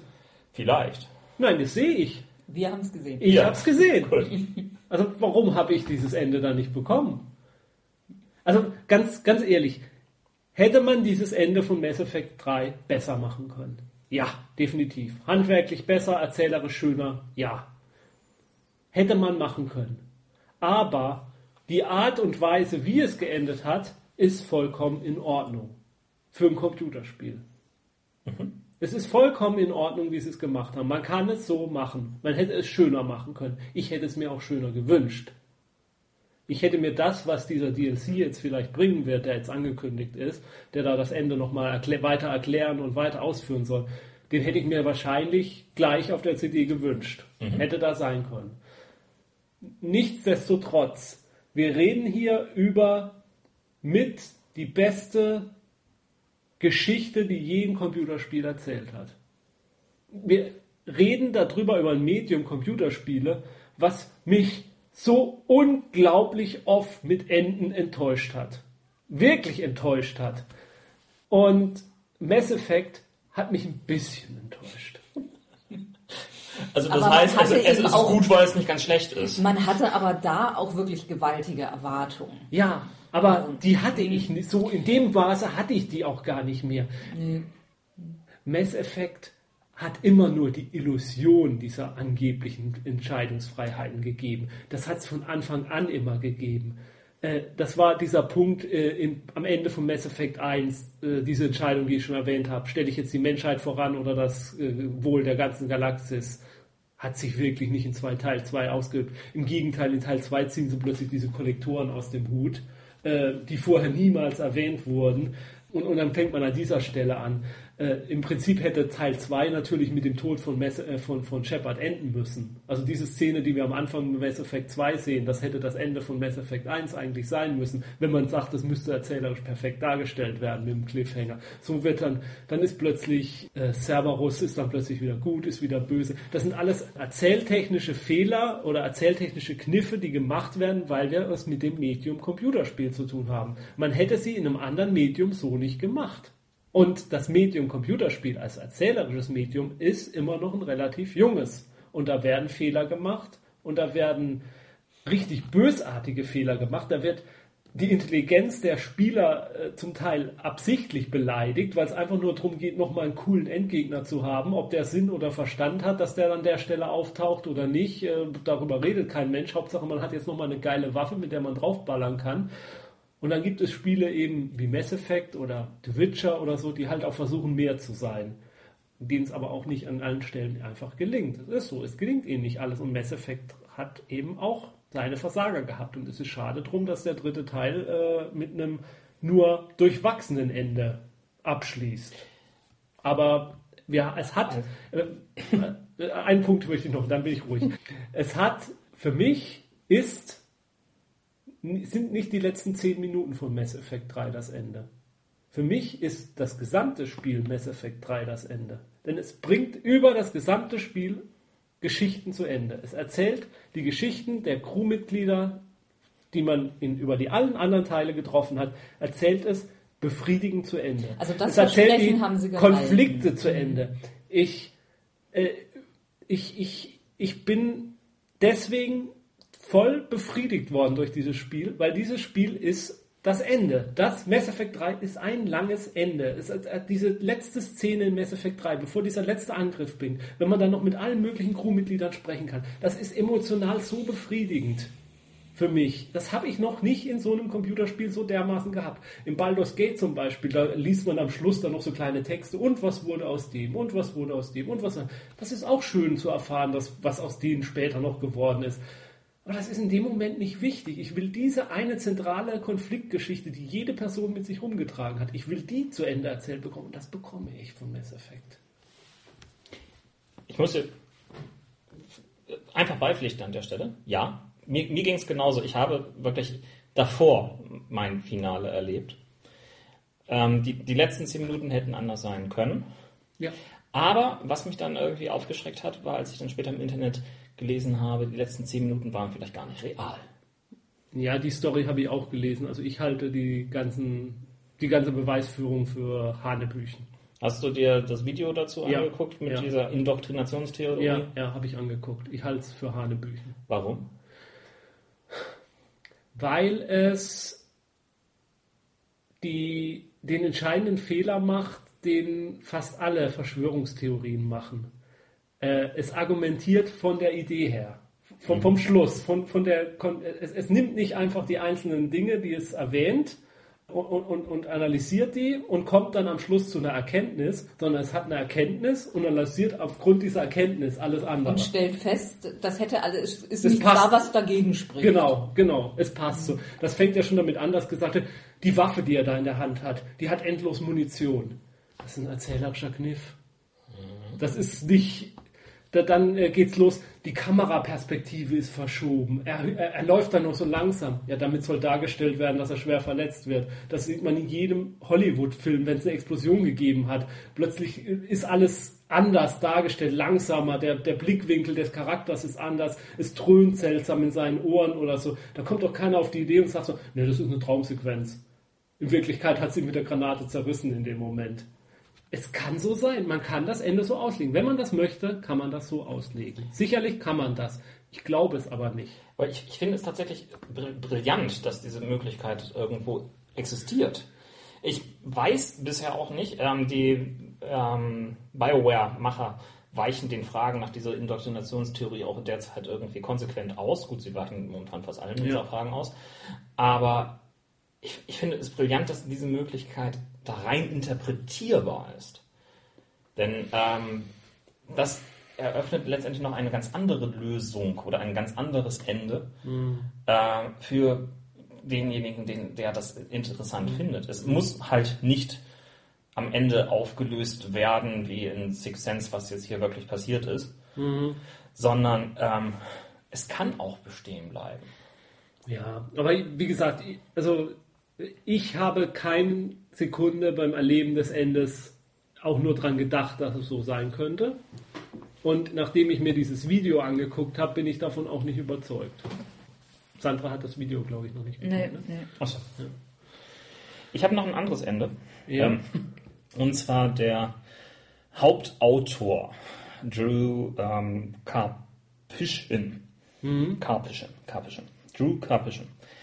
Der ist nach Mass Effect 2 ähm, von dem Entwicklerteam von, ähm, weggewechselt mhm. und zu ähm, BioWares ähm, Star Wars The Old Republic ja, ja. gewechselt. Und der hat ein Ende erwähnt, das ähm, sie lange favorisiert ha haben sollen. Mhm. Ob es jetzt wirklich das bessere Ende ist, sei erstmal dahingestellt. Nee, okay, aber, aber es ist auf jeden Fall eine interessante ähm, Sache. Ähm, angeblicher Grund, dass es geändert worden ist, wäre übrigens, dass ähm, dieses Ende vorher rausgeleakt ist und sie es irgendwie umändern mussten. Aber das kann auch eine reine Verschwörungstheorie ja, sein. Ja, ja. Ähm, und dieses Ende geht nämlich um das, die sogenannte Dark Energy, die dunkle Materie, die in den äh, entsprechenden ersten und zweiten Teilen immer mal ähm, angeteasert werden. Es gibt unter anderem eine Welt, wo man feststellt, dass eine Sonne schon viel zu ja, alt ist, ja. als sie eigentlich sein dürfte. Mhm, mh, mh. Das wird nie aufgelöst. Nee, das stimmt. Das hab, darauf habe ich auch drauf gewartet. Der, weil es wurde erwähnt, dass es gewisse Sonnen gibt, die sich plötzlich seltsam verhalten. Ähm, an, nach ähm, Karpischen sind, ähm, ist diese dunkle er Energie eine Kraft, die letztendlich alles verzehren wird. Mhm. Und ähm, die Reapers als Ganzes wären eine Nation von Menschen oder von, von Lebewesen oder irgendwas, mhm. die sich zusammengeschlossen haben, und zwar richtig zusammengeschlossen, also mhm. vereint haben, in ähm, den ja, schrecklichsten, vorstellbarsten Möglichkeit, ähm, die man sich vorstellen kann um zusammen einen Weg zu finden, um die dunkle Materie am Ausdehnen zu hindern. Mhm. Der wirkliche Grund, dass es einen ähm, menschlichen Reaper am Ende des zweiten Teils gibt, sei dann auch da drin, dass die ähm, Reaper versuchen, einen letzten verzweifelten Versuch zu starten, ähm, weil sie aus, ähm, ja, weil sie äh, keine Zeit mehr haben. Mhm. Denn die Menschlichkeit in Mass Effect ist anscheinend einzigartig. Also wirklich ist die Menschen sind mhm, einzigartig. Mhm. Denn sie hätten durch, aufgrund ihrer genetischen ähm, Vielfalt ähm, die beste Möglichkeit überhaupt nur für ähm, das Universum, die dunkle Materie aufzuhalten. Mhm. Deswegen hätten sie also diesen menschlichen Reaper gebaut. Mhm. Und das Ende, die ähm, Gretchenfrage am Ende des ähm, dritten Teils hätte dann gelautet, dass man wählen müsste zwischen das Auslöschen der Reaper mhm. und einen äh, und zu versuchen, die dunkle Materie, die Bedrohung durch die dunkle Materie andersweitig zu lösen mit der wenigen Zeit, die man überhaupt noch hat. bevor es halt die gesamte Galaxie konsumiert hat. Oder die Menschheit zu opfern, mhm. um sie fürchterlich verarbeiten zu lassen und damit die dunkle Materie ein für alle Mal aufzuhalten. Mhm. Ja. Wäre auf jeden Fall zwei Enden gewesen, die sich deutlicher unterschieden ja. hätten. Also ich muss sagen, dass ich äh, während des Spiels, als der eine Reaper zu Shepard da irgendwie im Todeskampf das erste Mal erwähnt mit dem Wir sind die Ordnung. Ja. Wir kämpfen gegen das Chaos. Also da hätte ich mir auch durchaus sowas vorstellen können, wie am Ende werden die Reaper besiegt und dann merkt man aber, hoppala, ja. irgendwie waren die doch ganz praktisch. So also, wie bei Mistborn mit dem... Äh, ja. ja. Ich, ich muss ganz ehrlich sagen, ich, ich finde dieses Ende faszinierender. Ich finde es ein bisschen seltsam mit, okay, die Menschheit ja, ist was, irgendwie ja. aufgrund der genetischen Diversifizierung ja, die einzige Möglichkeit. Finde ich jetzt auch ein bisschen das, da, da, da, da, da, muss man noch so ein, noch ein paar McGuffins erfinden, dass es besser passt. Aber ähm, die, die Entscheidungsfrage, lösche ich jetzt die mhm. Menschheit auf, um das Ganze äh, zu, zu, retten, also mich, also mein eigenes Volk, mhm. oder ähm, versuche ich irgendwie nur die Reaper auszulöschen und, und dann kriegen wir es vielleicht noch irgendwie anders hin. Hoffentlich diese andere ja. Lösung zu finden. Das finde ich eine faszinierende Dilemma-Frage. Ja. ja, auf jeden Fall, auf jeden Fall, das ja. Ich muss aber sagen, die Geschichte, so wie sie ähm, naja, in den letzten zehn Minuten und auch vorher erzählt wird, was hinter den Reapern steckt, finde ich interessanter. Ja. Also diese Idee, also ich, es ist quasi zum Teil auch meine Interpretation, muss ich zugeben. Äh, also diese Idee, dass man sagt, es ist so, es, wird jeden Zyklus, äh, äh, menschliches Leben wird sich, äh, intelligentes Leben wird sich in der Galaxis entwickeln, wird äh, irgendwann so intelligent sein, dass es synthetisches Leben erschafft, also Leben aus Leben wiederum erschafft und dann wird es immer wieder zu diesem Konflikt kommen zwischen synthetischem Leben und organischem Leben. Ähm, äh, ja auch quasi ein bisschen die Idee von Battlestar Galactica, ja. der neuen Serie auch. Äh, und dass es dass sie sich, also diese Macht, sich als Ordnungsmacht ansieht, die sagt, äh, das Leben, Intelligenz im Leben hat so und so viele Jahre Zeit, sich zu entwickeln bis zu einem gewissen Punkt. Und dann kommen wir, räumen alles ab und lassen die jüngeren Rassen, die es jetzt noch gibt, die Chance, sich wiederum zu entwickeln bis zu diesem Punkt. Danach kommen wir wieder, räumen wieder auf und, und, und, bewahren ja aber auch. Und, und bewahren auch gleichzeitig. Nicht, äh, nicht in der ursprünglichen Form. Diese, diese, die Grundidee dahinter, die finde ich toll. Also, ich, ich finde nicht, was da passiert toll, aber ich, also ich finde die, die, die Idee finde ich, die, Idee finde ich toll. Die hat für mich ehrlich gesagt ein bisschen was von, ja, auch so was man so, diese große kosmischen Maßstäbe, mhm. die man aus Perioden kennt oder mhm. sowas. Mhm. Ähm, also was ich schön wenn, wenn ich selbst, wenn ich es jetzt sozusagen vor der Wahl geschoben das zu schreiben, dann hätte ich es vielleicht anders dargestellt, hätte ich vielleicht gesagt, naja, äh, dieses Leben, was da dann zusammengemanscht wird in so einem neuen Reaper oder so von jedem Volk, das ist dann schon eine kollektive Intelligenz, die entsteht. Also dieses, dieses Leben, diese Menschheit, die Menschheit an sich existiert dann halt als Kollektiv in diesem Reaper weiter sozusagen. Und, ähm, und, und, äh, und auch alle anderen Rassen, die dann geerntet werden, äh, existieren dann wie immer als Kollektiv weiter, und müssen dann, müssen dann sozusagen weichen, damit jüngerem Leben wieder, jüngeres Leben wieder Chance hat, sich auszubreiten. Das, so, so ein bisschen dieses, dass die Milchstraße als großen Garten ansehen und die Reaper als Gärtner, die hier und da mal stutzen, stutzen und zurückschneiden und so. Als ja, Idee ja. finde ich faszinierend. Die, Idee finde ich auch gut, bis es dann darauf kommt. Ähm, der Grund, warum wir das machen, ist jetzt nicht, dass wir irgendwie neues Leben propagieren wollen und damit mhm. irgendwie die Vielfalt propagieren wollen, sondern der Hintergrund ist, ähm, wir wollen eigentlich euch retten, dass ihr nicht von dem ähm, Maschinenvolk versklavt werdet. Ähm, ja, der Punkt, mhm. der missfällt mir so ein bisschen. Ja, das, das, das passt nicht so ganz. Wobei man da auch, äh, also wenn man es rausreden will und schönreden, das Ende, dann kann man natürlich sagen, diese Intelligenz, die da auf der Citadel ist, die ist dem menschlichen Leben so weit entrückt und ähm, ja. äh, überlegen, dass es ihm nicht gelingt, äh, dieses hohe Konzept, was dahinter steckt, mit einfachen menschlichen Sprachen so einfach darzustellen. Kann man alles als Ausrede ja, Es ist ja, nicht toll. Aber, aber nicht toll. wir haben doch gerade auch irgendwie selbst eventuell ähm, erlebt, wie ähm, die Geth und die Quarianer Frieden geschlossen haben, vielleicht. Vielleicht. Bei mir haben sie es. Bei mir auch. Ja. Und ähm, wie Idi und Joker irgendwie zusammenkommen und so etwas. Ja. Also es, es muss doch irgendwo eine Koexistenz geben. Das ist ja eigentlich äh, auch eine der Grundprämissen, die in, in Mass Effect immer ähm, gefördert werden, dass eben nicht nur ein einziges Volk über das Schicksal aller anderen entscheiden kann, sondern dass wir mit den anderen zusammenarbeiten Ja, in irgendeiner ja, Form. Ja, natürlich, natürlich. Und ich, ich, ich rechne das Mass Effect bis zu dem Ende auch hoch an, dass es immer wieder diese äh, ja, quasi transhumanistischen Fragen auch aufgeworfen hat. Wo ist denn jetzt der Unterschied zwischen künstlichem und organischem Leben?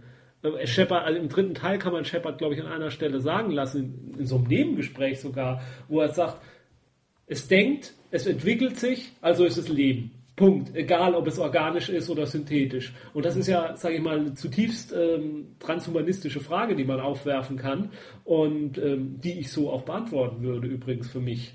Eine eigene Geschichte, ein eigenes Rollenspiel oder irgendetwas in der Art. Es gibt leider kein offizielles Rollenspiel zu Wo ja die. Foren, Rollenspielforen voll damit sind, wie man dieses und jenes in irgendeinem System umsetzen kann. Also der Bedarf danach scheint gewaltig Ja, zu also sein. man möge mal bei rpg.net äh, Forum gehen.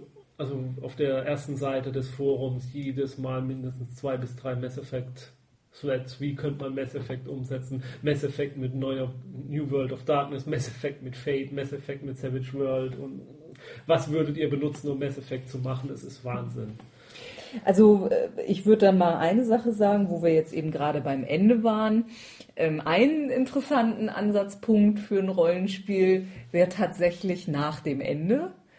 Also weil man ja nun mal äh, im Sonnensystem jetzt das Problem hat, da sind massenhaft Flotten, massenhaft Raumschiffe mit massenhaft verschiedenen Außerirdischen, eine halb zerstörte Erde und ja, im Prinzip nicht viel Chance für die ganzen Raumschiffe da so einfach wieder rauszukommen, weil keine Mess, äh, Massen, äh, Messrelays mehr da.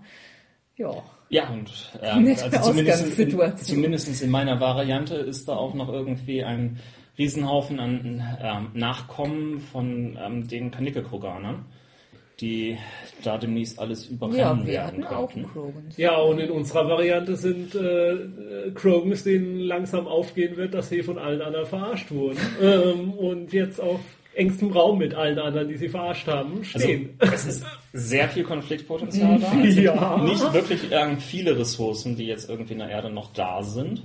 Ähm, sie ist groß zu einem großen Teil von den Reapern in Trümmern gelegt Ja. Klar, es wird dauern, das aufzubauen. Man wird vielleicht irgendwie eventuell sogar noch die Citadel, na, die ist explodiert. Ähm, also da ist auch nicht mehr sehr viel zu holen. Ähm, aber es ist meiner Meinung nach auch etabliert, dass man trotz allen im Mass Effect-Universum, auch ohne die Mass Relays vielleicht nicht so schnell, aber innerhalb von einer Lebenszeit oder mit Hilfe von Kryokammern in andere Systeme reisen kann. Also 0,5-fache Lichtgeschwindigkeit ist, glaube ich, möglich. Ich glaube, richtige Sprünge zwischen den Systemen waren auch nur mit, also innerhalb eines Clusters von einem Mass Relay konnte man Sprünge machen, auch mit Hilfe des Mass Relays. Also man konnte mit einem, von einem Mass Relay zu einem festen anderen Punkt Mass Relay fliegen und man konnte mit Hilfe des Mass Relays in dem Cluster dieses Mass Relays konnte man auch Sprünge machen. Und die Sprünge sind natürlich auch nicht mehr möglich. Für, für unseren Plot relevant ist, ähm, es ist machbar, dass man an andere Systeme kommt, auch wenn das sehr viel länger dauert, als es irgendwie mit der bequemen Massentechnologie vorher möglich war. Ja, also da Na, man, man hätte man- braucht längere Zeiteinheiten jetzt. Es erinnert. Dann, dann könnte man dann ein sehr schönes Galactica-Szenario draus machen, nämlich eine große Flotte, die aus dem Sonnensystem raus, naja, erstmal Ja. Richtung Mitte fliegt und sich Ja. nach und nach wahrscheinlich aufsplittet. Ne? Also wir Salarians biegen hier jetzt mal rechts ab, weil da ist unsere Heimatwelt. Und Aber und- das Schiff lasst ihr mal schön hier, das brauchen wir noch, das ist ein Versorgungsschiff. Nee, nee, das ist unser Versorgungsschiff, das brauchen wir. das könnte man dann auch da schön draus machen. Naja, aber letztendlich, ähm, man muss ja auch davon ausgehen, dass viele andere Systeme bereits zerstört oder gefallen sind. Also die Asari-Heimatwelt ist, Ist ja zerstört, ja. zerstört. Was aus der Turian-Heimatwelt wurde. Ist. Es gibt sicherlich einige Welten, die nicht, ähm, oder sehr viele Welten, die nicht zerstört worden sind, auch Gartenwelten da, dazwischen. Darum wird sich Also das ist definitiv. Gerangel entwickeln? Ja, aber mal, ähm, wenn wir jetzt mal davon ausgehen, dass was wir an Erkenntnissen über die Milchstraße und Zahl der Planeten haben, dann kann es eigentlich kein Gerangel über, um Gartenwelten geben, denn die denn die äh, Reaper haben keine unbewohnten Welten zerstört. Sie haben ja nur die Welten angegriffen, auf denen intelligentes Leben ist. Das heißt, es müsste noch unzählige, unzählige von bewohnbaren Planeten geben. Was daran dürfte es eigentlich keinen Mangel haben. Aber das Interessante ist, wir kennen ja bisher auch nur die Systeme, die wir mit den Massenrelays überhaupt erreicht haben. Das heißt, ähm, die Massenrelays sind ja auch nicht irgendwie in allen Systemen. Manche waren davon irgendwie aus, außer Gefecht gesetzt. Als man ähm, nachher beim Zerstörungsvideo in einer der beliebten Farben ähm, die Massen, das Massenrelay-Netzwerk in sich zusammenfallen hat sehen, hat man auch sehr schön gesehen, ja, das sind nur einige wenige Punkte, aber da drumherum sind ganz viele weitere Sonnensysteme. Aber was zum Beispiel auch dann ein Ansatz wäre, wäre ja, ähm, ja, wir schicken jetzt unsere Flotte raus von der Erde, weil die Erde allein kann dieses Leben dann nicht mehr unterstützen. Wir gehen jetzt auf Reisen zu anderen Welten und da trifft man dann auf äh, einen Planeten, der bewohnt ist von einem Volk, was, sage ich mal, jetzt im 19. Jahrhundert von der Technik steckt oder so. Kann man sich jetzt bei denen einfach so blind machen? Man, man kann da alles irgendwie ja. draus machen. Man kann ganzes Star Tracking machen. Ja. Ähm. Ein Sternzug. ja. Ähm, ansonsten bleibt als Option ähm, der, die Gartenwelt auf die, die Normandy gecrashed ist. Vielleicht sind da ja noch andere Schiffe auch irgendwie runtergegangen. Eine Besiedlungsfrage könnte man daraus entwickeln. Ja. Ähm, da, man, man kann quasi Lost in Space machen. Mhm. Ähm, ich habe heute die komischen Beispiele. Also ja, möglich obwohl, ist da sehr Obwohl man ja eigentlich, wenn man über ein Rollenspiel in Messeffekt nachdenkt, eigentlich die Zeit vor dem Ende machen will, oder? Also wenn man wirklich. Will man? Ja. Also, also mein großes Problem, wenn, wenn, wenn ich in festen Settings spiele, die bereits irgendwo definiert sind, da habe ich immer das größte Problem, dass ich mich als Spielleiter zu wenig entfalten kann. Ja. Ich habe ähm, mal eine Zeit lang parallel zu Babylon 5 gemeistert, ähm, zur Storyline. Und ich habe immer wieder gesehen, okay, jetzt muss ich das noch beachten, die Folge kommt jetzt dann gleich, das muss ich auch irgendwo noch erwähnen und auftauchen lassen. Ja, und wenn okay, ich das nicht auftauchen okay, lasse, dann werden mich irgendwann äh, die ähm, eingefleischten Spieler fragen, hä, wo warten jetzt plötzlich, wie konnten, wieso konnten wir da hinlaufen? Da war doch irgendwie zwischenzeitlich das Deck explodiert. Ja, ähm, aber das gilt ja, das gilt ja nur, wenn du jetzt, ähm, also jetzt parallel zu einer laufenden Handlung spielst. Mhm. Äh, was das ja jetzt nicht der Fall wäre, das was Sandra meint, sondern was, was ja vom Mass Effect selbst schon abgeschlossen ist, sozusagen. Also da weißt du ja, was alles passieren wird um dich herum und kannst dann deine Handlung da irgendwo einbetten.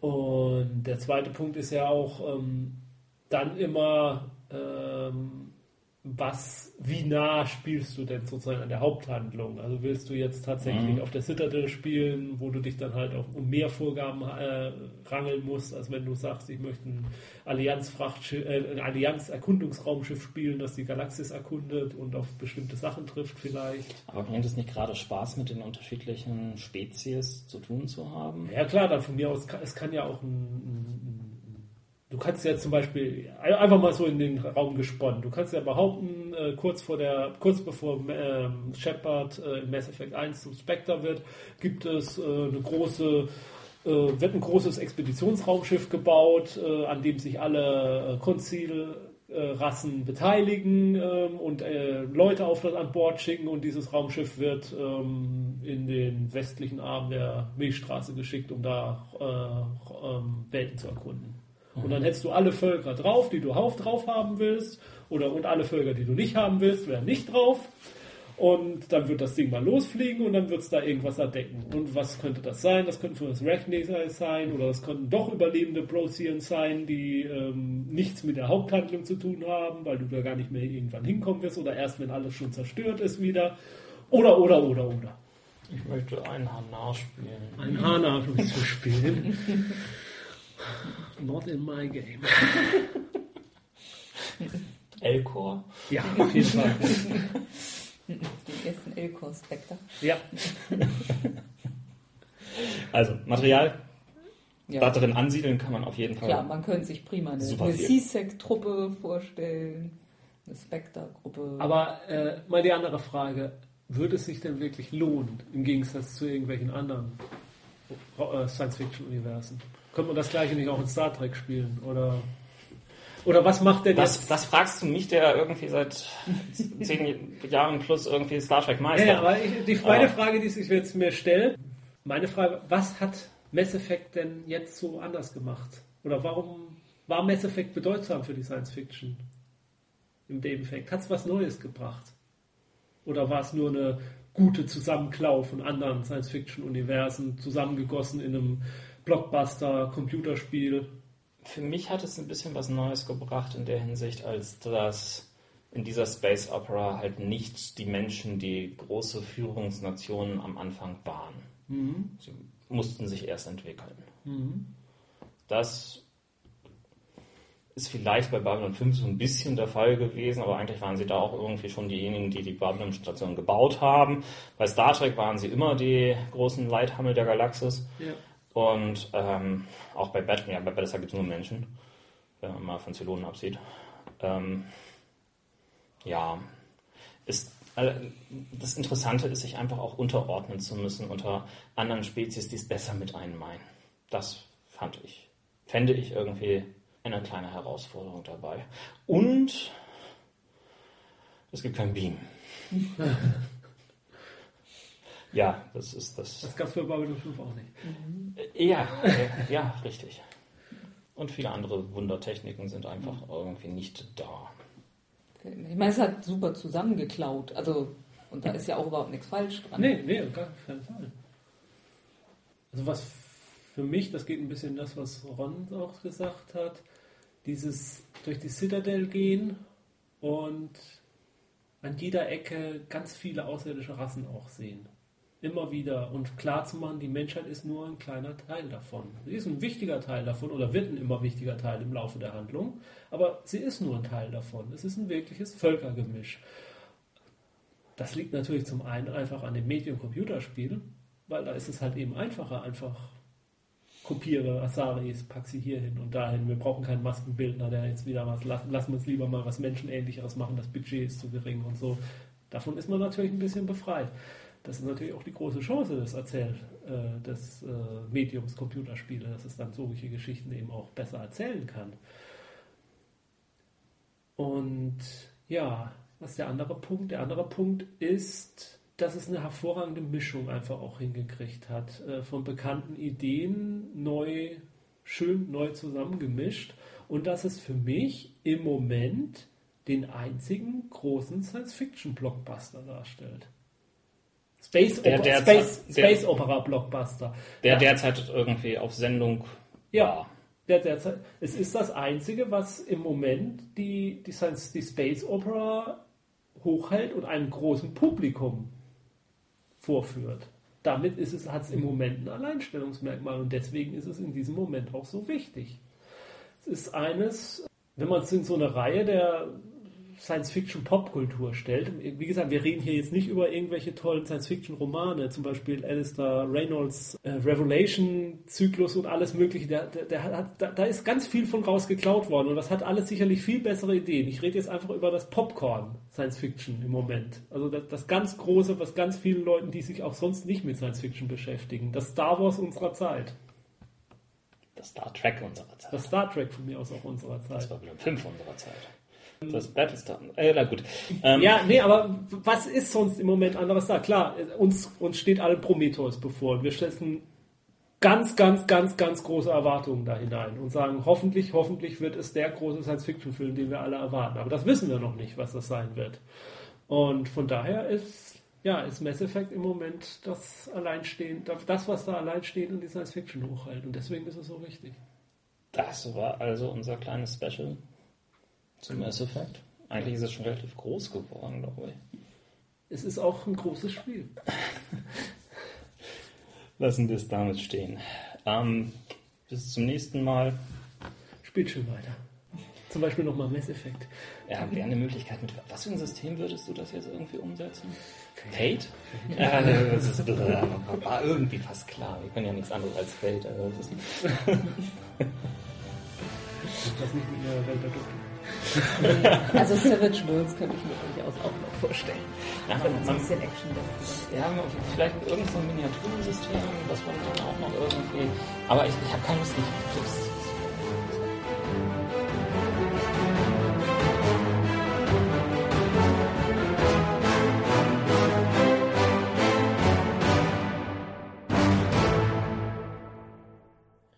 Dieser Podcast ist Mitglied im Cerberus Network. Ähm, nein, äh, nochmal. Dieser Podcast ist Mitglied bei analogspieler.de, der Seite rund um das nicht elektronische Spiel. Nun, heute waren wir elektronisch, also, naja, wir sind trotzdem noch Mitglied.